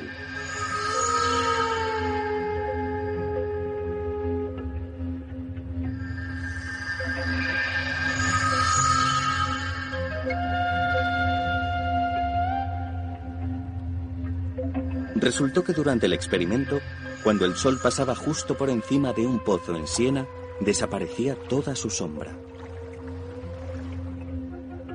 Pero más al norte, en Alejandría, quedaba algo de sombra. A Erastótenes le pareció curioso. ¿Por qué eran diferentes las longitudes de la sombra? ¿Había descubierto que la Tierra es redonda? Sí, yo creo que sí lo sabía. Cuando un barco parte hacia alta mar y lleva recorrida cierta distancia, parece que se hunde bajo la línea del horizonte, independientemente de en qué dirección esté navegando. Creo que entendieron que la Tierra no podía ser plana.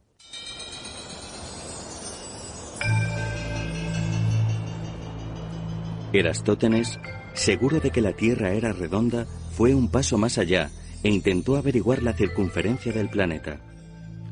La luz que procede del Sol llega en una dirección paralela independientemente de dónde esté ubicado uno en el planeta. Pero dado que la superficie de la Tierra es curvada, la sombra que se forma tiene diferentes longitudes, dependiendo de en qué punto del planeta esté uno situado.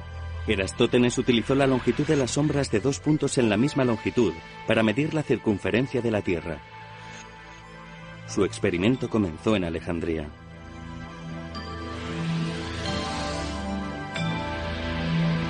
Primero colocó una vara levantada en posición perpendicular a la superficie de la Tierra y luego midió el ángulo entre la vara y la línea que pasaba desde la punta superior de la vara al final de la sombra que proyectaba.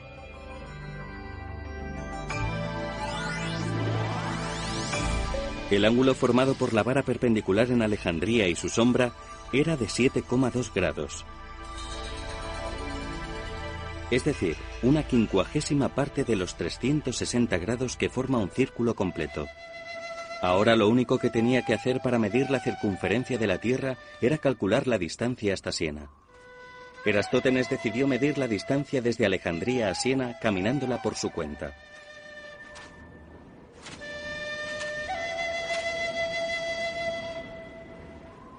En aquellos días viajar a pie desde Alejandría a Siena era un periplo peligroso.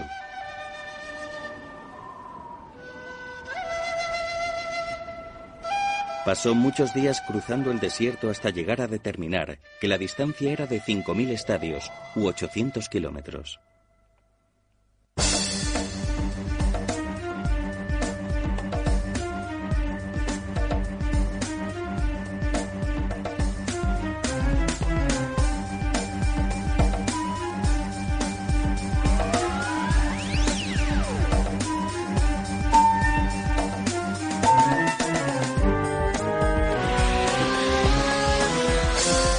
800 kilómetros multiplicados por 50 eran 40.000 kilómetros.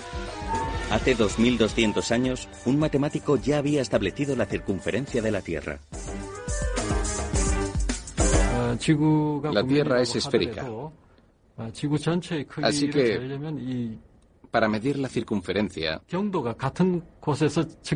tenía que medir los ángulos de puntos situados a lo largo del mismo meridiano. La precisión a la hora de medir la distancia desde Siena a Alejandría era menos exacta que en tiempos modernos. Como medida de longitud, utilizó el estadio, que no es la longitud más rigurosa. No es fácil convertirlo a la métrica moderna. Sí debemos reconocer que para aquellos días, su medición sí fue extremadamente precisa.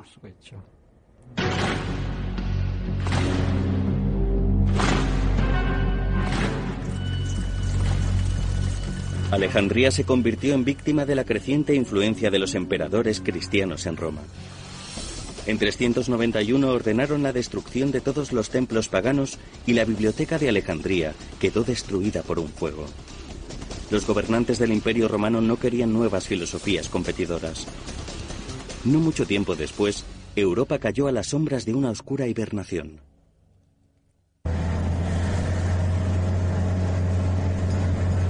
Tuvo que pasar un milenio para que una nueva luz comenzara a brillar desde la ciudad italiana de Florencia. En la Florencia del siglo XVI comenzaba a florecer el Renacimiento. Con abundante capital de los mercaderes, gran parte de la fuente de sabiduría del Renacimiento se concentró en cometidos humanos y no divinos. El centro del mundo se alejó de Dios y los dioses y en su lugar fijó su atención en el ser humano como foco del aprendizaje y las artes.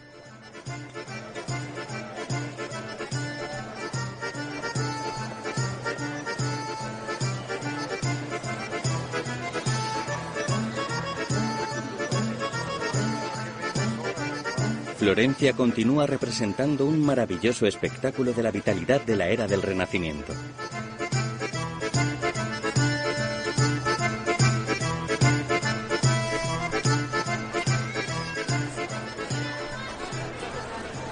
El símbolo de Florencia, la Basílica de Santa María del Fiore, se traduce como la Catedral de Santa María de las Flores. Esto es Il Duomo, la majestuosa estructura que domina la inenarrablemente maravillosa ciudad de Florencia.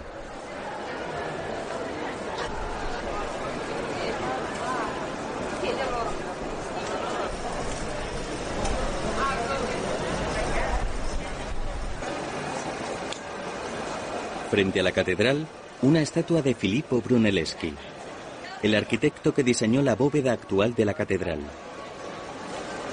Brunelleschi fue uno de los primeros hombres en descubrir el dibujo en perspectiva. Mientras dibujaba bocetos de la catedral, descubrió que es más eficaz dibujar los objetos cercanos más grandes y los más alejados más pequeños.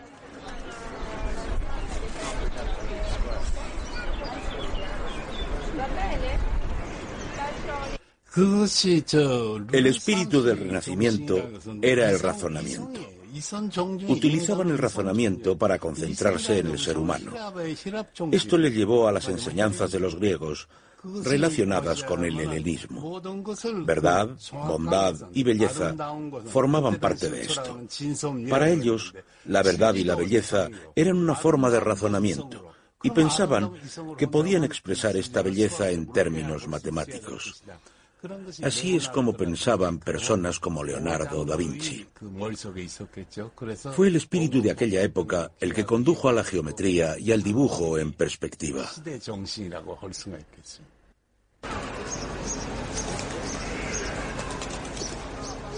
Y fue aquí, en Florencia, donde se comenzó por primera vez a dibujar utilizando una perspectiva matemática y geométrica.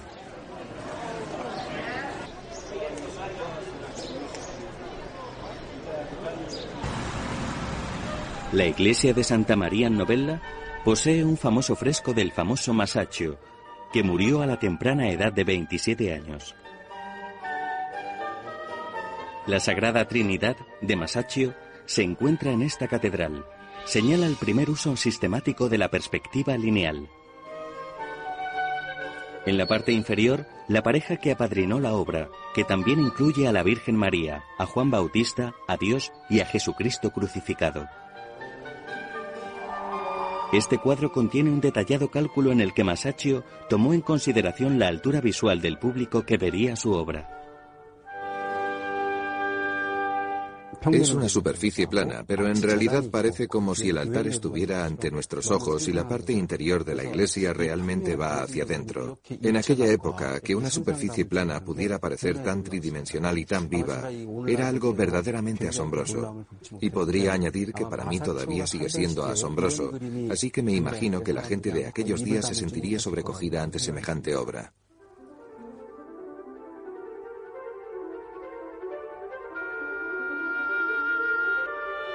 Un día de 1491, la corte papal de Roma pidió a un pintor de Milán que representara la última cena de Cristo.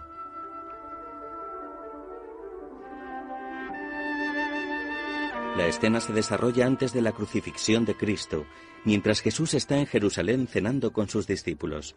Era una escena reproducida a menudo por muchos artistas.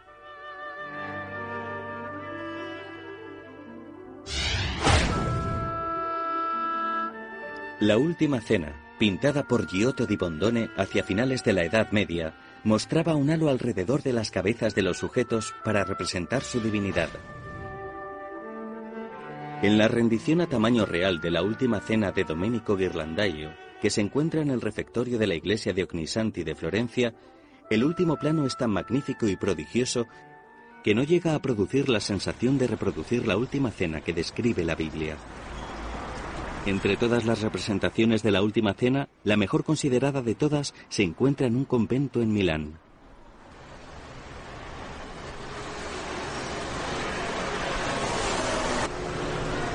Esta catedral se considera desde hace mucho tiempo uno de los edificios más bellos en su encarnación de la transición del estilo gótico a la era del Renacimiento. Es una creencia que todavía hoy se mantiene viva. Aquí viene gente de todo el mundo a ver el fresco.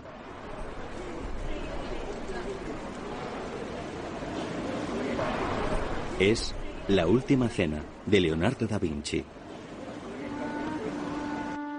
La Última Cena de da Vinci ha sufrido daños con el paso del tiempo, pero sigue siendo considerada la más perfecta de todas las representaciones. Existen muchas pinturas de la Última Cena. Leonardo da Vinci no es el único que pintó la Última Cena. Los pintores no comienzan yéndose directamente al lienzo con sus pinceles. Lo que hacen es dibujar múltiples planos y anteproyectos. En otras palabras, antes de pintar, los artistas planifican qué es lo que van a pintar y cómo lo van a pintar.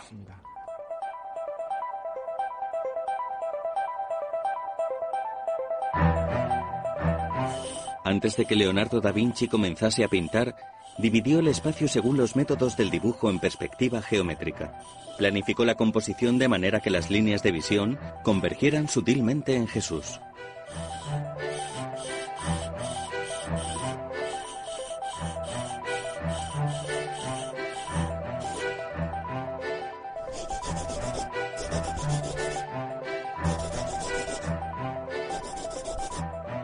Después de situar correctamente a Jesús, pasó a ubicar a sus doce discípulos. Jesús está pintado con bastante viveza, predicando su último sermón sobre la salvación antes de su muerte. Tiene una mirada serena, pero sus discípulos observan con sorpresa después de saber que uno de ellos traicionaría a su maestro. Se dice que los monjes que habitaban este convento observaban esta obra y sentían la ilusión de participar en la última cena de Jesús y sus discípulos. El dibujo en perspectiva, originado a partir de principios geométricos, abrió un nuevo mundo a los pintores. Mientras se iluminaban con pensamientos de espacio, la matemática se convirtió en un concepto completamente nuevo. Estamos en Kaliningrado, un aislado territorio ruso en el mar Báltico, fue en otro tiempo territorio alemán, pero los soviéticos lo ocuparon para convertirlo en parte de la Rusia victoriosa posterior a la Segunda Guerra Mundial. Es la ciudad natal del renombrado filósofo alemán Immanuel Kant. Aquí nació y jamás abandonó la ciudad.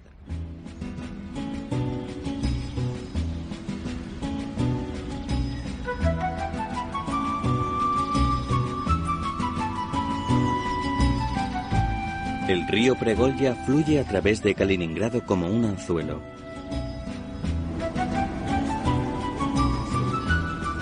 El río divide la ciudad en cuatro secciones.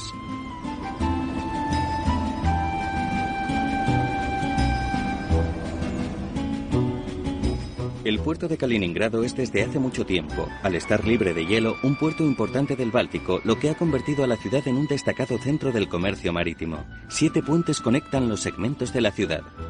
Hace 200 años, sus habitantes intentaban resolver el famoso enigma de los puentes.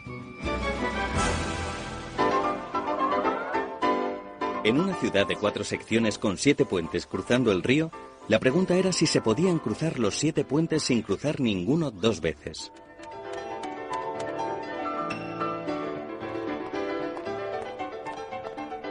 Fueron muchos los que intentaron resolver el puzzle cruzando los puentes, pero nadie conseguía llegar a una respuesta definitiva.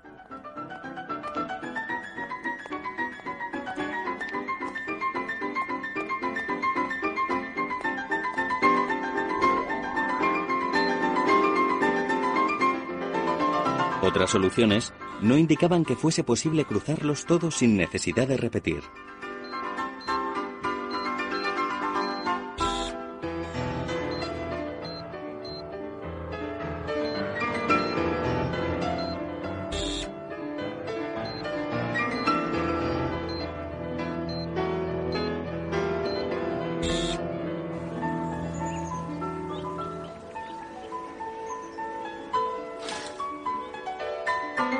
La solución al rompecabezas de los puentes de Kaliningrado se mantuvo esquiva durante bastante tiempo.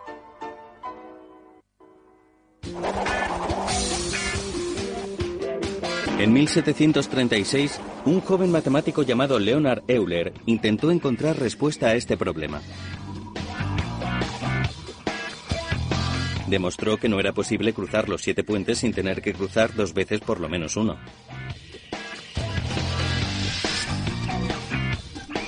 Para llegar a esta conclusión, dibujó puntos que representaban la Tierra y líneas que representaban los puentes. Ahora el problema había pasado a ser matemático. ¿Se pueden conectar todos los puentes con un único trazo continuo sin levantar el lápiz del papel? El nuevo concepto de espacio de Euler dio origen a una nueva forma de matemática, la topología.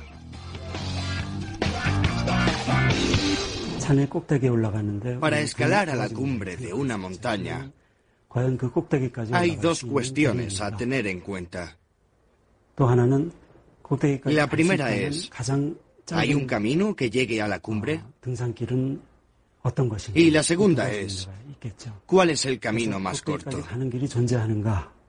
La primera es una cuestión de topología que se enfrenta a temas como el camino de Euler, mientras que la segunda es geometría.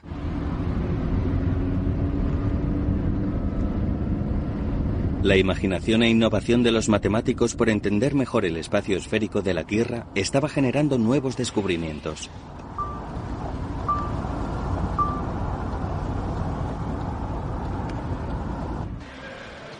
La Universidad de Göttingen en Alemania ha sido una importante meca de matemáticos, de donde han salido muchos matemáticos de fama mundial. En 1807, un joven que más tarde llegaría a ser considerado uno de los tres grandes matemáticos de la historia, junto con Arquímedes y Sir Isaac Newton, se convirtió en profesor de esta estimada institución. Por aquel entonces, Carl Gauss tenía poco más de 30 años y durante el siguiente medio siglo satisfizo sus intereses por la astronomía y las matemáticas en la prestigiosa Universidad de Göttingen. Tenía fama de perfeccionista y solo daba clase a un reducido grupo de jóvenes matemáticos. Bernard Riemann descubrió los principios de espacio conocidos como geometría riemanniana después de estudiar con Gauss. Por toda la universidad encontramos pruebas del trabajo de Gauss en las características y principios del espacio. El observatorio astronómico está ahora mismo en proceso de restauración. Gauss era el director de este complejo y pasó muchos días estudiando aquí. Aquí es donde vivía Gauss. Esta puerta nos lleva a la sala de conferencias. Como pueden ver, no es especialmente grande. Daba clase a un máximo de ocho estudiantes. Todos ellos tremendamente inteligentes. Si vienen por aquí, podrán ver el despacho de Gauss. Ahora está totalmente restaurado. Gauss, el famoso matemático, era también un astrónomo ávido. Los estudios de Gauss no estaban limitados a la astronomía. También exploró los campos de la geodésica, un tipo de análisis terrestre que explica la curvatura de la Tierra.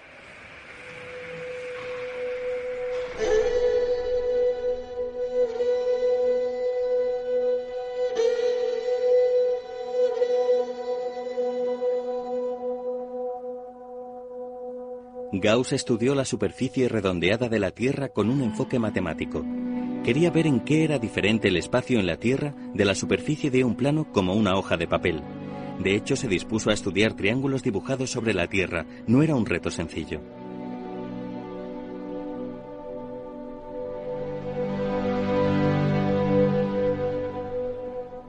Gauss se enfrentó a muchas dificultades.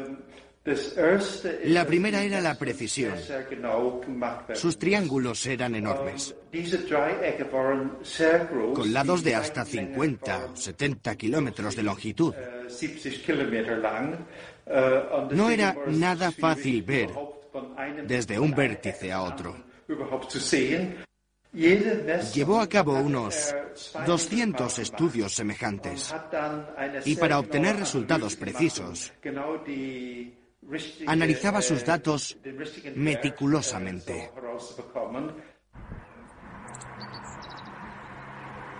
El vértice de un triángulo era la parte superior de High Higgins, donde se levanta hoy en día la torre de Gauss.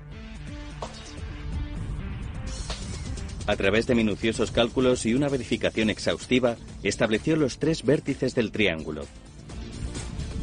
Su objetivo era precisar la diferencia entre un triángulo en la Tierra y otro dibujado sobre la superficie plana de una hoja de papel. Sus resultados establecieron que la suma de los ángulos interiores de un triángulo terrestre eran 14 grados mayores que los 180 grados de uno dibujado en papel.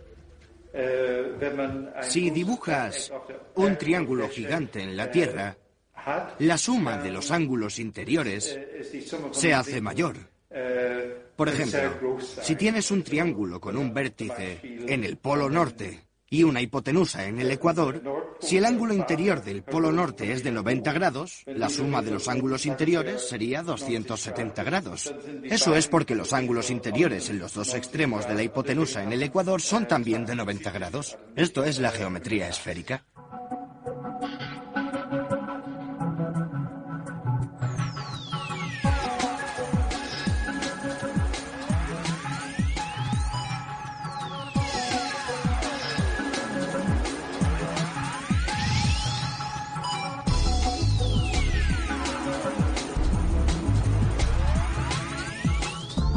La suma de los ángulos interiores de un triángulo en una superficie plana es siempre 180 grados. Pero la suma de los ángulos interiores de un triángulo rectángulo que conecta el polo norte y el ecuador es 270 grados. La razón es que la Tierra es esférica y tiene una superficie redondeada.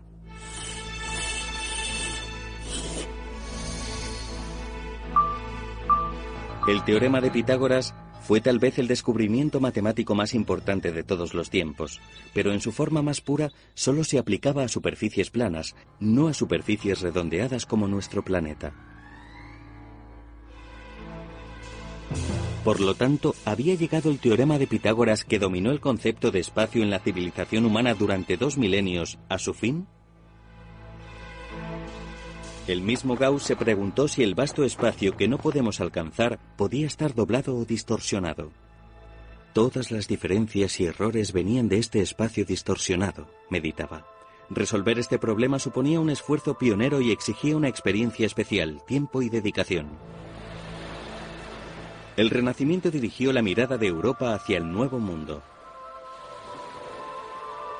Las técnicas de navegación necesarias para cruzar el inmenso océano significaban que se necesitaba una cartografía más precisa. Los navegantes del vasto océano estaban arriesgando sus vidas, necesitaban orientación precisa y la encontraron en el ángulo. Pero si dibujamos la Tierra en una superficie plana, obtenemos una representación distorsionada. Cuanto más se aleja uno del ecuador y más se acerca a los polos, más distorsión existe en la distancia entre latitudes. No podríamos ni siquiera dibujar puntos individuales para los polos. Este mapa, dibujado al estilo conocido como proyección de Mercator, tiene latitudes y longitudes precisas. Pero la representación del espacio se convierte en exageradamente grande cuanto más nos acercamos a los polos. La Tierra es redonda como una pelota. Pero insistimos en dibujarla sobre una superficie plana. Y el problema con el que nos encontramos es que no podemos dibujar todos los lugares con la misma proporción. Es simplemente imposible.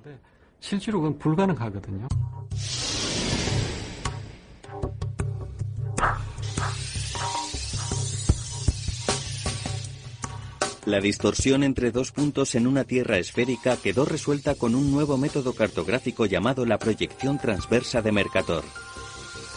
Es un método mediante el cual un ángulo de un punto específico es el mismo que los ángulos que obtendríamos del mapa. La afirmación común de que dos líneas paralelas jamás llegan a encontrarse no se aplica en realidad a la superficie esférica de la Tierra. Esto es porque dos líneas que atraviesan la superficie de la Tierra siempre se encuentran en dos puntos.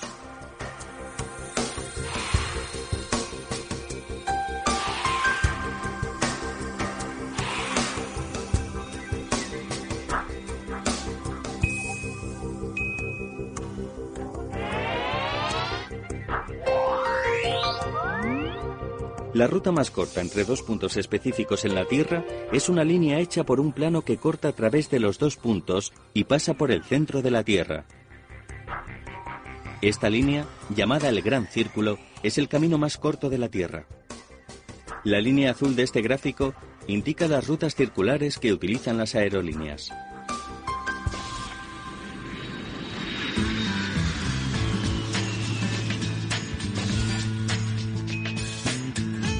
Cuando observamos un mapa, podría parecer que la ruta más corta entre Nueva York y Madrid sería simplemente rumbo este a lo largo de la latitud. Pero en realidad es más directo y corto seguir la línea azul que toma rumbo nordeste antes de dirigirse hacia el sur.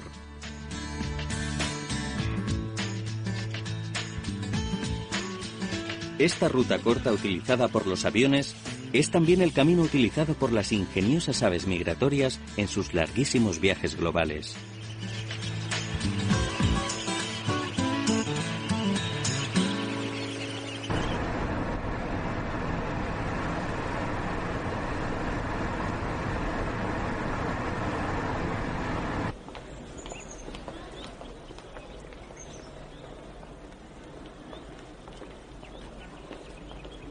¿Puede el teorema de Pitágoras explicar el universo? El astrónomo Robert Kersner está intentando medir el tamaño del universo. Para calcular si el universo es plano o curvo, sus herramientas más importantes son un telescopio de gran potencia y el saber matemático. La pauta de medición de Kersner es la distancia hasta una supernova recién explotada. Quizás sepamos otras cosas sobre la galaxia en la que está situada esa supernova que nos permitan establecer la distancia.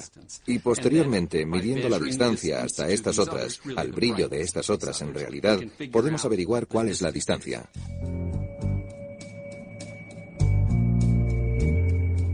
Las matemáticas nos han proporcionado la fundación científica para medir la distancia del espacio a través de la luz que emiten las estrellas. Fue Einstein quien desarrolló el concepto de espacio que comenzó con un triángulo sobre una superficie plana. Su teoría física del espacio distorsionado comienza con las matemáticas de Gauss y Riemann. La tarea de Einstein era descubrir qué es lo que distorsiona el espacio. Einstein estaba inventando la relatividad general, esta teoría de la gravedad, necesitaba resolver de qué forma curva el espacio la presencia de masa o energía. Y trabajó muy duro para conseguirlo. Y resultó que los matemáticos ya habían identificado cierto número de estas ideas tan interesantes. Así que volviendo a Gauss, y especialmente a Riemann, desarrolló muchas de las propiedades de lo que sería la geometría de un espacio con tres o cuatro, o de hecho más de cuatro dimensiones. Estas son, para nosotros, muy difíciles de imaginar, pero eran justo el tipo de cosas que necesitaba Einstein. Durante miles de años, las teorías matemáticas eran una puerta a un nuevo mundo. Esa puerta abrió el camino al alma de la teoría de la relatividad, que detalla cómo viaja a través del tiempo el espacio que ocupamos.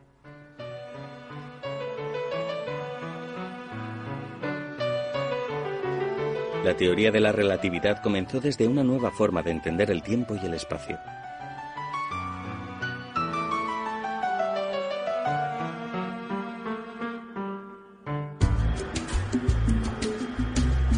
La relatividad del mismo tiempo y el mismo espacio era la clave para entender el cosmos y el mundo de las partículas elementales.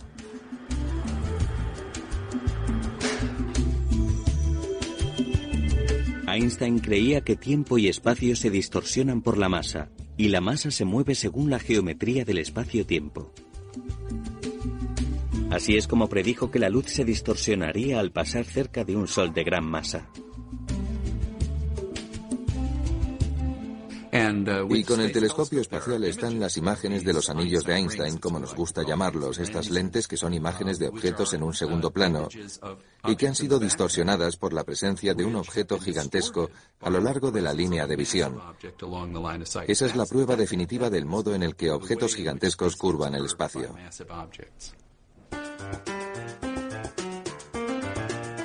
Cuando entendió que todo el espacio estaba distorsionado, expresó su júbilo de la siguiente forma. Cuando un escarabajo ciego se arrastra sobre la superficie del globo, no se da cuenta de que el camino que ha seguido es curvo. Yo fui lo bastante afortunado como para poder verlo.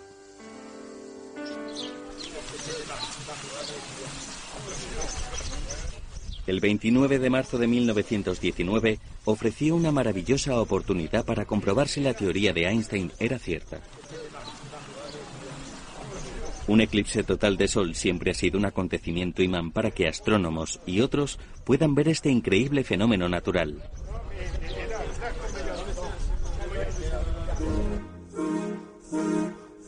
Un eclipse total de Sol es un evento natural inusual en el que la Tierra viaja dentro de la sombra proyectada por la Luna. En la Tierra el Sol queda completamente bloqueado.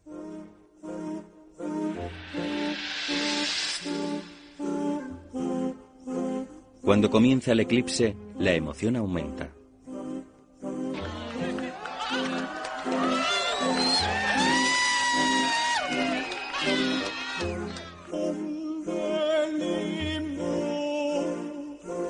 Los astrónomos sacan fotos del borde externo del Sol para ver la luz de las estrellas cuando se produce el eclipse.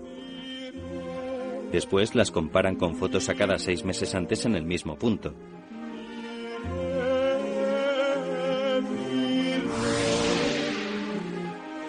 Cuando el Sol brilla, la luz de las estrellas parece estar justo al lado del Sol. Lo más extraño es, sin embargo, que las estrellas están en realidad escondidas detrás del Sol. Esto implica que lo que vimos desde la Tierra era la luz de esas estrellas distorsionada mientras pasaba junto al Sol.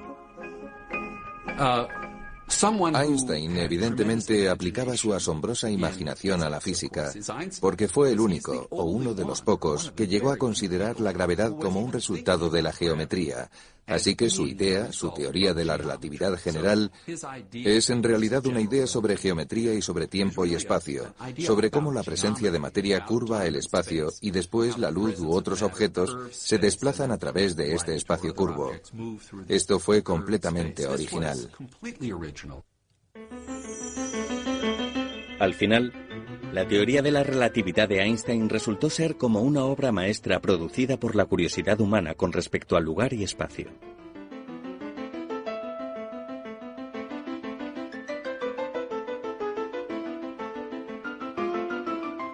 El triángulo rectángulo edificó las antiguas civilizaciones de los pueblos ancestros. La matemática de los triángulos y el teorema de Pitágoras han sido herramientas de comprensión esenciales para entender el espacio en el que vivimos. En geometría utilizamos términos como distancia, longitud, tamaño, volumen y ángulos. Todos ellos son conceptos para medir espacio. Y el teorema de Pitágoras es el punto de partida de todo. Gracias a este teorema, podemos establecer longitud y tamaño, calcular el volumen y medir ángulos. Incluso en la geometría no euclidiana, tenemos que utilizar el teorema de Pitágoras para definir estos conceptos de medición. El teorema es el punto de partida de todos los espacios. Es fácil comprobar que la sabiduría encontrada en las civilizaciones que se han desarrollado en los últimos milenios comenzó con los triángulos. Gracias a estos triángulos hemos encontrado espacio nuevo y un mundo mayor, y sabemos en qué posición se encuentra la raza humana en la observación del cosmos. Mientras miramos hacia el universo debemos recordar con humildad que fue el simple triángulo el que reveló los secretos de nuestro planeta y más allá.